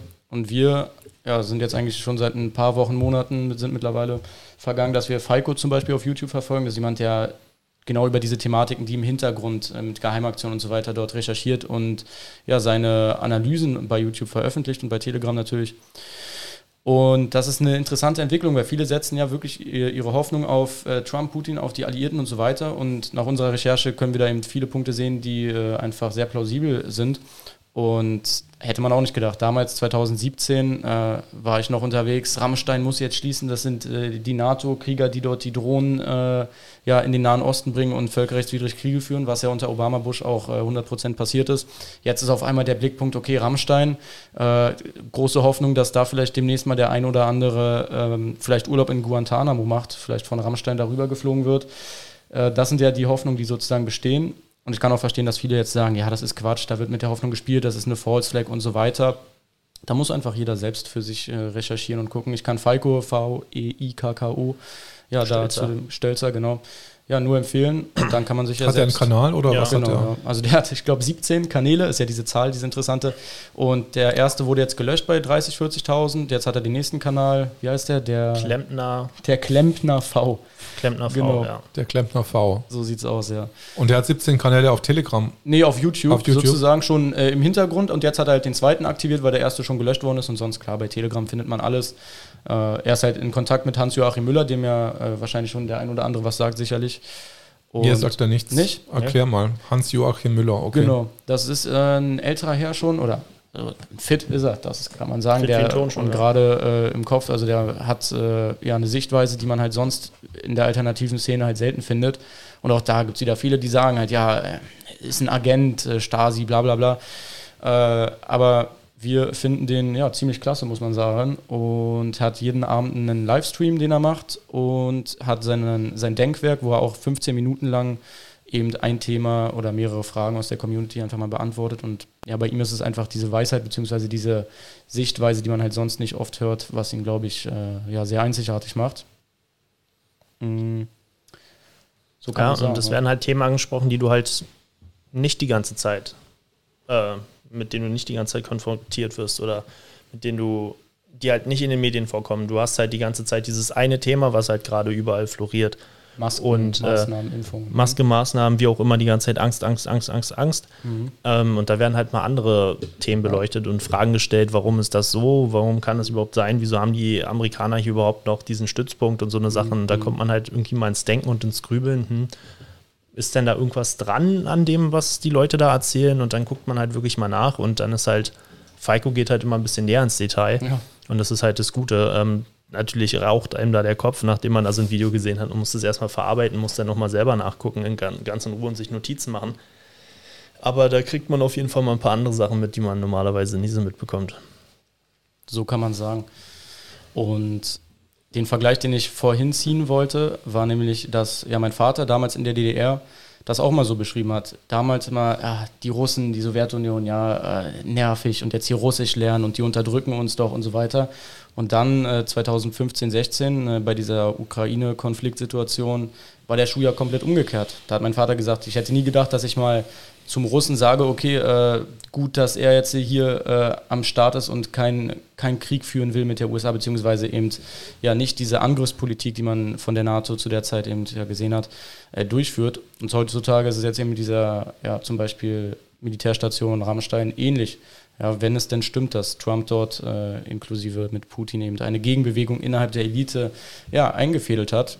Und das ist eigentlich so das Thema, mit dem wir uns gerade beschäftigen, weil klar, man kann sich jetzt stundenlang über Masken, sind sie jetzt gut, ist der PCR-Test jetzt schlecht unterhalten, aber ja, wie man aus dieser Sache rauskommt, ja, was es für Lösungsansätze gibt, was es für Pläne oder Agenda äh, hinter diesen ganzen Maßnahmen, was es dort alles gibt, das sind eben die Dinge, die uns wirklich sehr interessieren und deswegen sind wir da eben ja, täglich am Recherchieren. Genau, halt die Ursache bekämpfen und mal gucken, was ist der Auslöser für das Ganze und nicht nur irgendwelche Symptome bekämpfen. Ja. Mhm. Was war euer erfolgreichstes äh, TikTok-Video? Das war, was habt ihr da besprochen? Habt ihr da auch sowas besprochen oder was war, ja, was war das? Also faktisch gesehen das erfolgreichste mit 1,23, ja, ich glaube mittlerweile 1,4 Millionen. ein typisches TikTok-Video, ja, äh, man hat äh, gesehen, wie ein Polizist in Australien jemanden hinterhergerannt ist und der Typ, der wohl keine Maske tragen wollte oder irgendwas maßnahmentechnisch dort nicht eingehalten hat, ist weggerannt vor dem Polizisten und dann war da eine Autowerkstatt und erstmal so eine Fahne von der Autowerkstatt, äh, die da vor bei der Einfahrt stand. Dann hat er diese Fahne genommen, ja, so aus so, so einem weichem Stoff und hat ihm die, den Polizisten so auf Distanz so ins Gesicht gehalten, so überhaupt nicht verletzungsmäßig gefährlich mhm. oder so. Dann ist der Typ weitergerannt in die äh, Werkstatt und hat halt den Polizisten mit so einem äh, Schaum, womit man eigentlich das Auto sauber macht, abgespritzt und dann ist der Polizist hingefallen. Ne? Das finden die Leute bei TikTok enorm. Ja, und dann habe ich gesehen, okay, ich habe keine Abonnenten, auf einmal hat das hier eine Million Aufrufe. Ähm, da werde ich jetzt mal Content bringen, sage ich mal, ja, Mehrwert. Und dann haben wir angefangen mit diesen ja, Ein-Minuten-Videos, die ja auch bei YouTube jetzt eben sind. Und da war das erfolgreichste Video, was ich dann mal wirklich als erfolgreichste sehen würde, diese Australien-Situation mit Drohnenüberwachung, mit ja. dem Impfzwang, mit Menschen verhaften, weil sie bei Facebook Sachen posten. Das hatte ja dann diese 800, 900.000 Aufrufe und jetzt habe ich letztens mal geguckt, äh, wurde gelöscht ohne irgendwie Wenn und Aber, einfach weg findest du dann nicht mehr, aber deswegen ist es halt gut, dass wir die natürlich überall gespeichert werdet haben. Ihr da, werdet ihr da verwarnt oder ist es, ist es, ist es egal bei dem TikTok-Kanal? Na, meistens bekommst du eine Nachricht von wegen, ja, es verstößt gegen die Richtlinien, kannst du jetzt nichts machen, du kannst hier halt sagen, äh, stimmt nicht, aber meistens wird es dann auch nicht wieder freigegeben. Und jetzt ist es aktuell so, dass ich mich anmelden wollte bei unserem Hauptkanal bei TikTok und dann stand da, dein Account ist vorübergehend gesperrt und ich konnte mich nicht mal mehr anmelden. Sonst war es immer so, schon drei, vier Mal jetzt mittlerweile, dass man einfach eine Woche lang nichts mehr hochladen kann und dann nach einer Woche geht es wieder. Und jetzt ist der Kanal anscheinend gerade sehr weg, aber mein Gott, es ist TikTok, da geht es echt nicht darum, dass man sich irgendwie eine große Reichweite aufbaut oder irgendwie, darum geht es uns ja nicht, dass wir jetzt dann Influencer-mäßig da die Stars machst du dann Machst du dann so Leolobis 1, Leolobis 2, Leolobis 3 irgendwie der nee, Kanal oder was also ist das dann? Der, der, Hauptkanal ist Generation.2000 und der mhm. Zweitkanal ist Ketzer der Neuzeit. Also wenn jetzt die beiden gelöscht werden, dann müssen wir uns was Neues überlegen von den Namen her. aber ich meine, äh, okay, das äh, mhm. fördert die Kreativität, aber Ketzer ja. der Neuzeit finde ich schon einen guten Kanalnamen. Ist es auch auf YouTube und auf genau. der, der gleiche Name? Ja. Also euer Logo ist Ketzer der Neuzeit. Darüber findet man uns auf so gut wie jeder Plattform. Ja. also auch auf Google. Also ihr googelt Ketzer der Neuzeit, genau, da werdet ihr einfach gefunden. Ja, noch. noch. wenn, ich hoffe noch lange, oder? Ja, naja, YouTube hat ja heute eben dieses Video, was wir heute hochladen, gelöscht. Anscheinend, weil da eben dieses Bildmaterial aus einem Syrienkrieg äh, war. Und ja, das war Bildmaterial, was wir von der ARD genommen haben. Ja. Also wir haben analysiert, die ARD hat Bildmaterial genommen und zwei verschiedene Kriege, zweimal dasselbe Bildmaterial. Und das haben wir da eben mit ins Video eingebaut und hat YouTube gesagt, nee, ist gewalttätig, werden wir löschen. Morgen werden wir die Umfrage dann eben nochmal hochladen, ohne diesen Beispiel mit diesem Syrien-Bildmaterial und dann wird es wohl auch nicht gelöscht werden. Aber sonst klar, bei YouTube, äh, du hast es selbst gemerkt mit dem äh, Interview mit Johanna und der Sophia? Von, Sophia von mhm. Compact TV, genau. Weggelöscht, ne? Und wenn man sich die AGBs bei YouTube anguckt, Corona-technisch, ja, äh, C-technisch, du darfst ja nicht mal mehr das Wort sagen, kannst ja echt nichts mehr machen. Im habt, ihr, habt ihr das gesehen? Das, äh, habt ihr euch das angeguckt, das Video? Ja, ich glaube. Fandet ihr, fandet ihr da irgendwie irgendwas komisch dran, wo, ich, wo wir wieder über Covid geredet haben? Nee, wir haben gar Im, nichts über im, Im Endeffekt nicht, aber ja, wahrscheinlich ist es ein Algorithmus bei YouTube, der dann loslegt. Oder wenn es dann ein Mensch äh, sich anguckt von YouTube und sieht, okay, äh, passt uns nicht. Ja. Ich meine, die YouTube-CEO-Frau hat es ja gesagt, alles, was der WHO äh, widerspricht, wird gelöscht. So hat es gesagt und so wird es anscheinend ja. gerade durchgezogen. Ne? Na, wir sind ja auch noch in Verbindung mit Stefan Bauer, falls er dir was sagt, oder den Mir Zuschauern. Sagt auch nicht Stefan ähm, Bauer nichts. Äh, Stefan Bauer. Kläre uns auf, wer ähm, Stefan Bauer. Hat angefangen, einfach aus dem Nichts heraus, also er hat sich halt auch mit vielen Fragen ähm, auseinandergesetzt und hat gesagt, hier stimmt einiges nicht. Und hat halt einfach angefangen mit YouTube, hat halt einfach sein Telefon rausgeholt und hat dokumentiert. Ja. Demonstration, jetzt, äh, ja, Demonstration und am Anfang waren es, glaube ich, ein, zwei Vorträge oder so und der hatte, weiß nicht, zehn Abonnenten und auf einmal hatte das äh, Video 50, 60.000 Aufrufe und dann denkst du natürlich, wow. Ja, und dann machst du immer weiter, schneiden konnte er überhaupt nicht, die Videos sahen komplett katastrophal aus, aber er hat es halt einfach gemacht und mittlerweile sind wir so groß, dass wir 20, 30 Leute sind.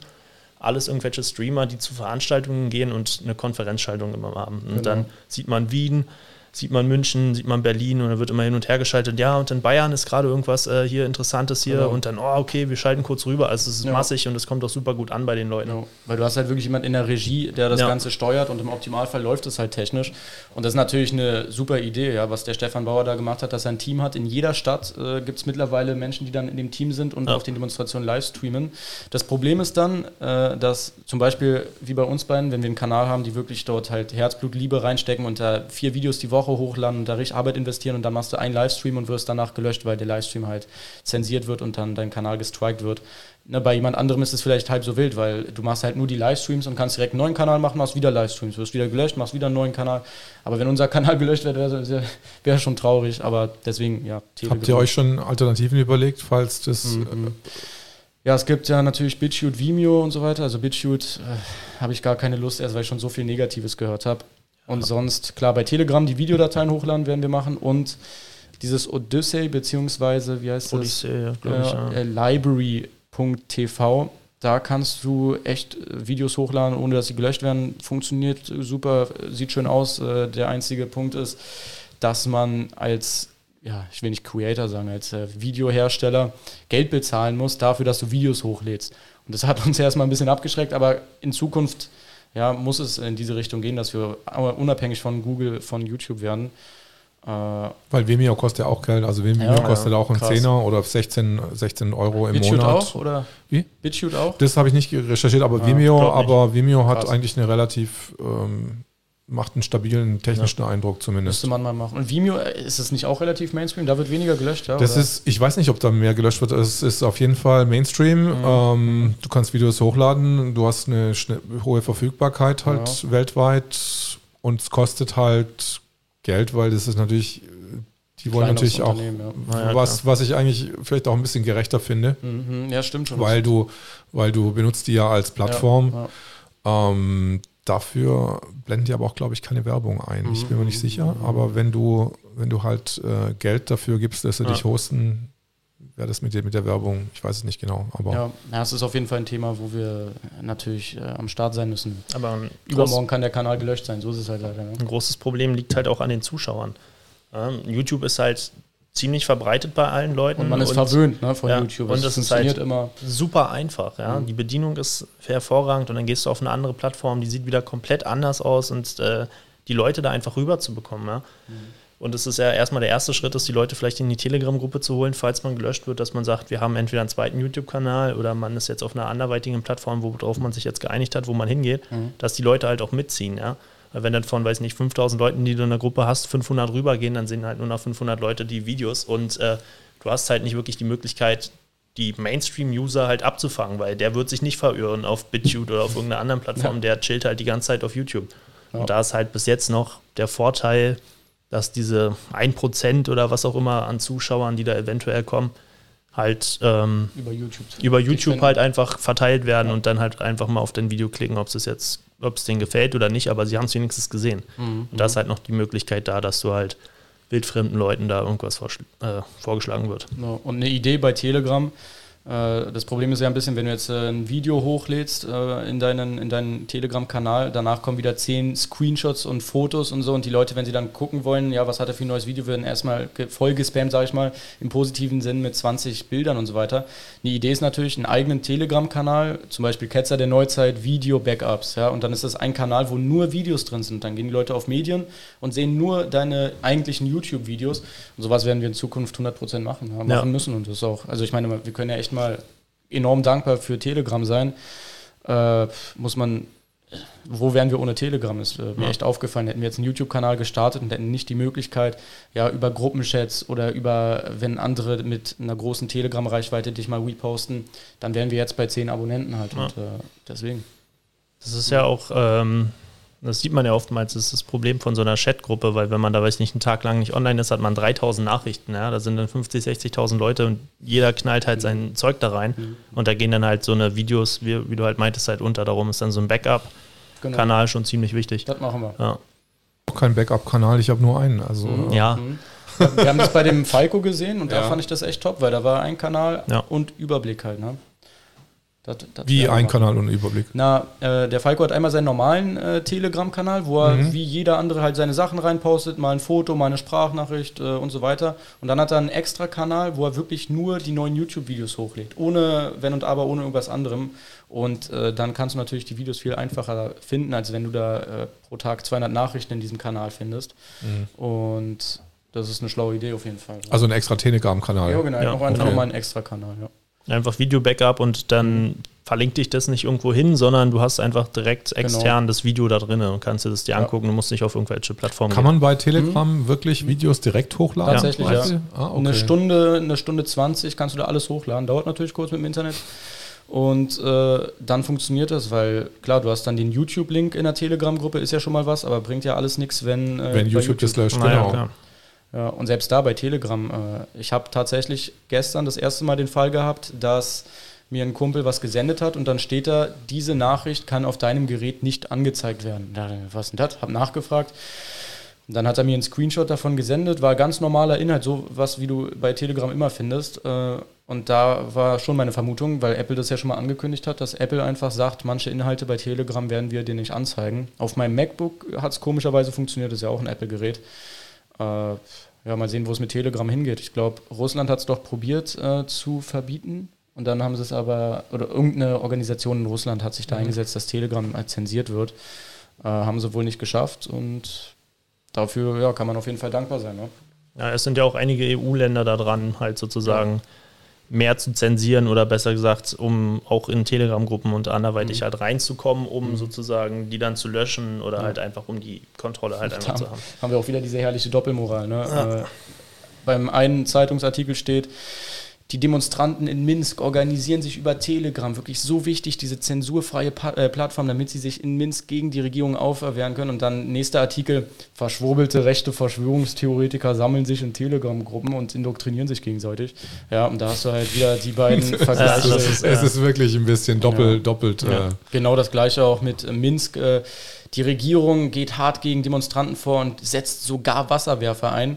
Ja, nächste Überschrift so geht man mit Corona-Leugnern um und ein Foto, wie wir eben mit Wasserwerfer nass gemacht werden. Also Ja. Was willst du dazu noch sagen? Hattest du eigentlich deine, ähm, um nochmal wieder mhm. jetzt äh, den Back auf den Anfang zu kriegen, hattest du deine Brille auch dann wirklich benutzen müssen, quasi, wo dann der äh, nee.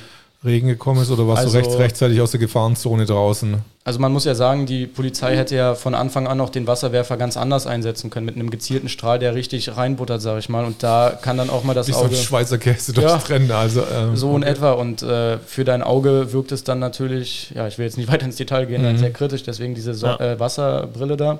Aber klar, wenn man jetzt ganz vorne steht, zum Beispiel der Fragen, Frieden, Freiheit, der, wie heißt er nochmal, Sebastian. Sebastian genau, war es, ja.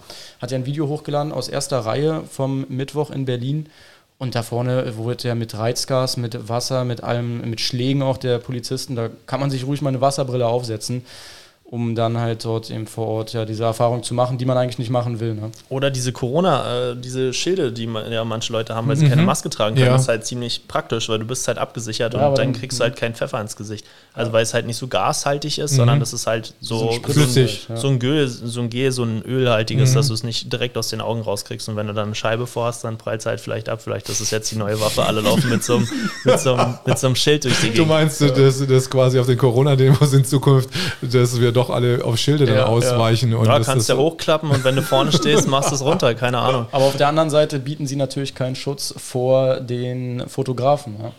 Muss man auch so sehen. Wir haben einen Kollegen, der extra eine Maske trägt, äh, um nicht erkannt zu werden von den Fotografen, damit sein Privatleben da nichts mit zu tun hat, sozusagen aber äh, als Zeichen sozusagen, dass er hier kein Maskenträger ist, bla bla bla. Also ich will jetzt nicht abwerten, Träger schlechter sind, sondern einfach, damit er zeigt, dass er sozusagen zu der Demonstration der Kritiker gehört, hat er sich einfach ein Loch hier vorne im Mundbereich gemacht, mhm. also bestimmt so groß halt.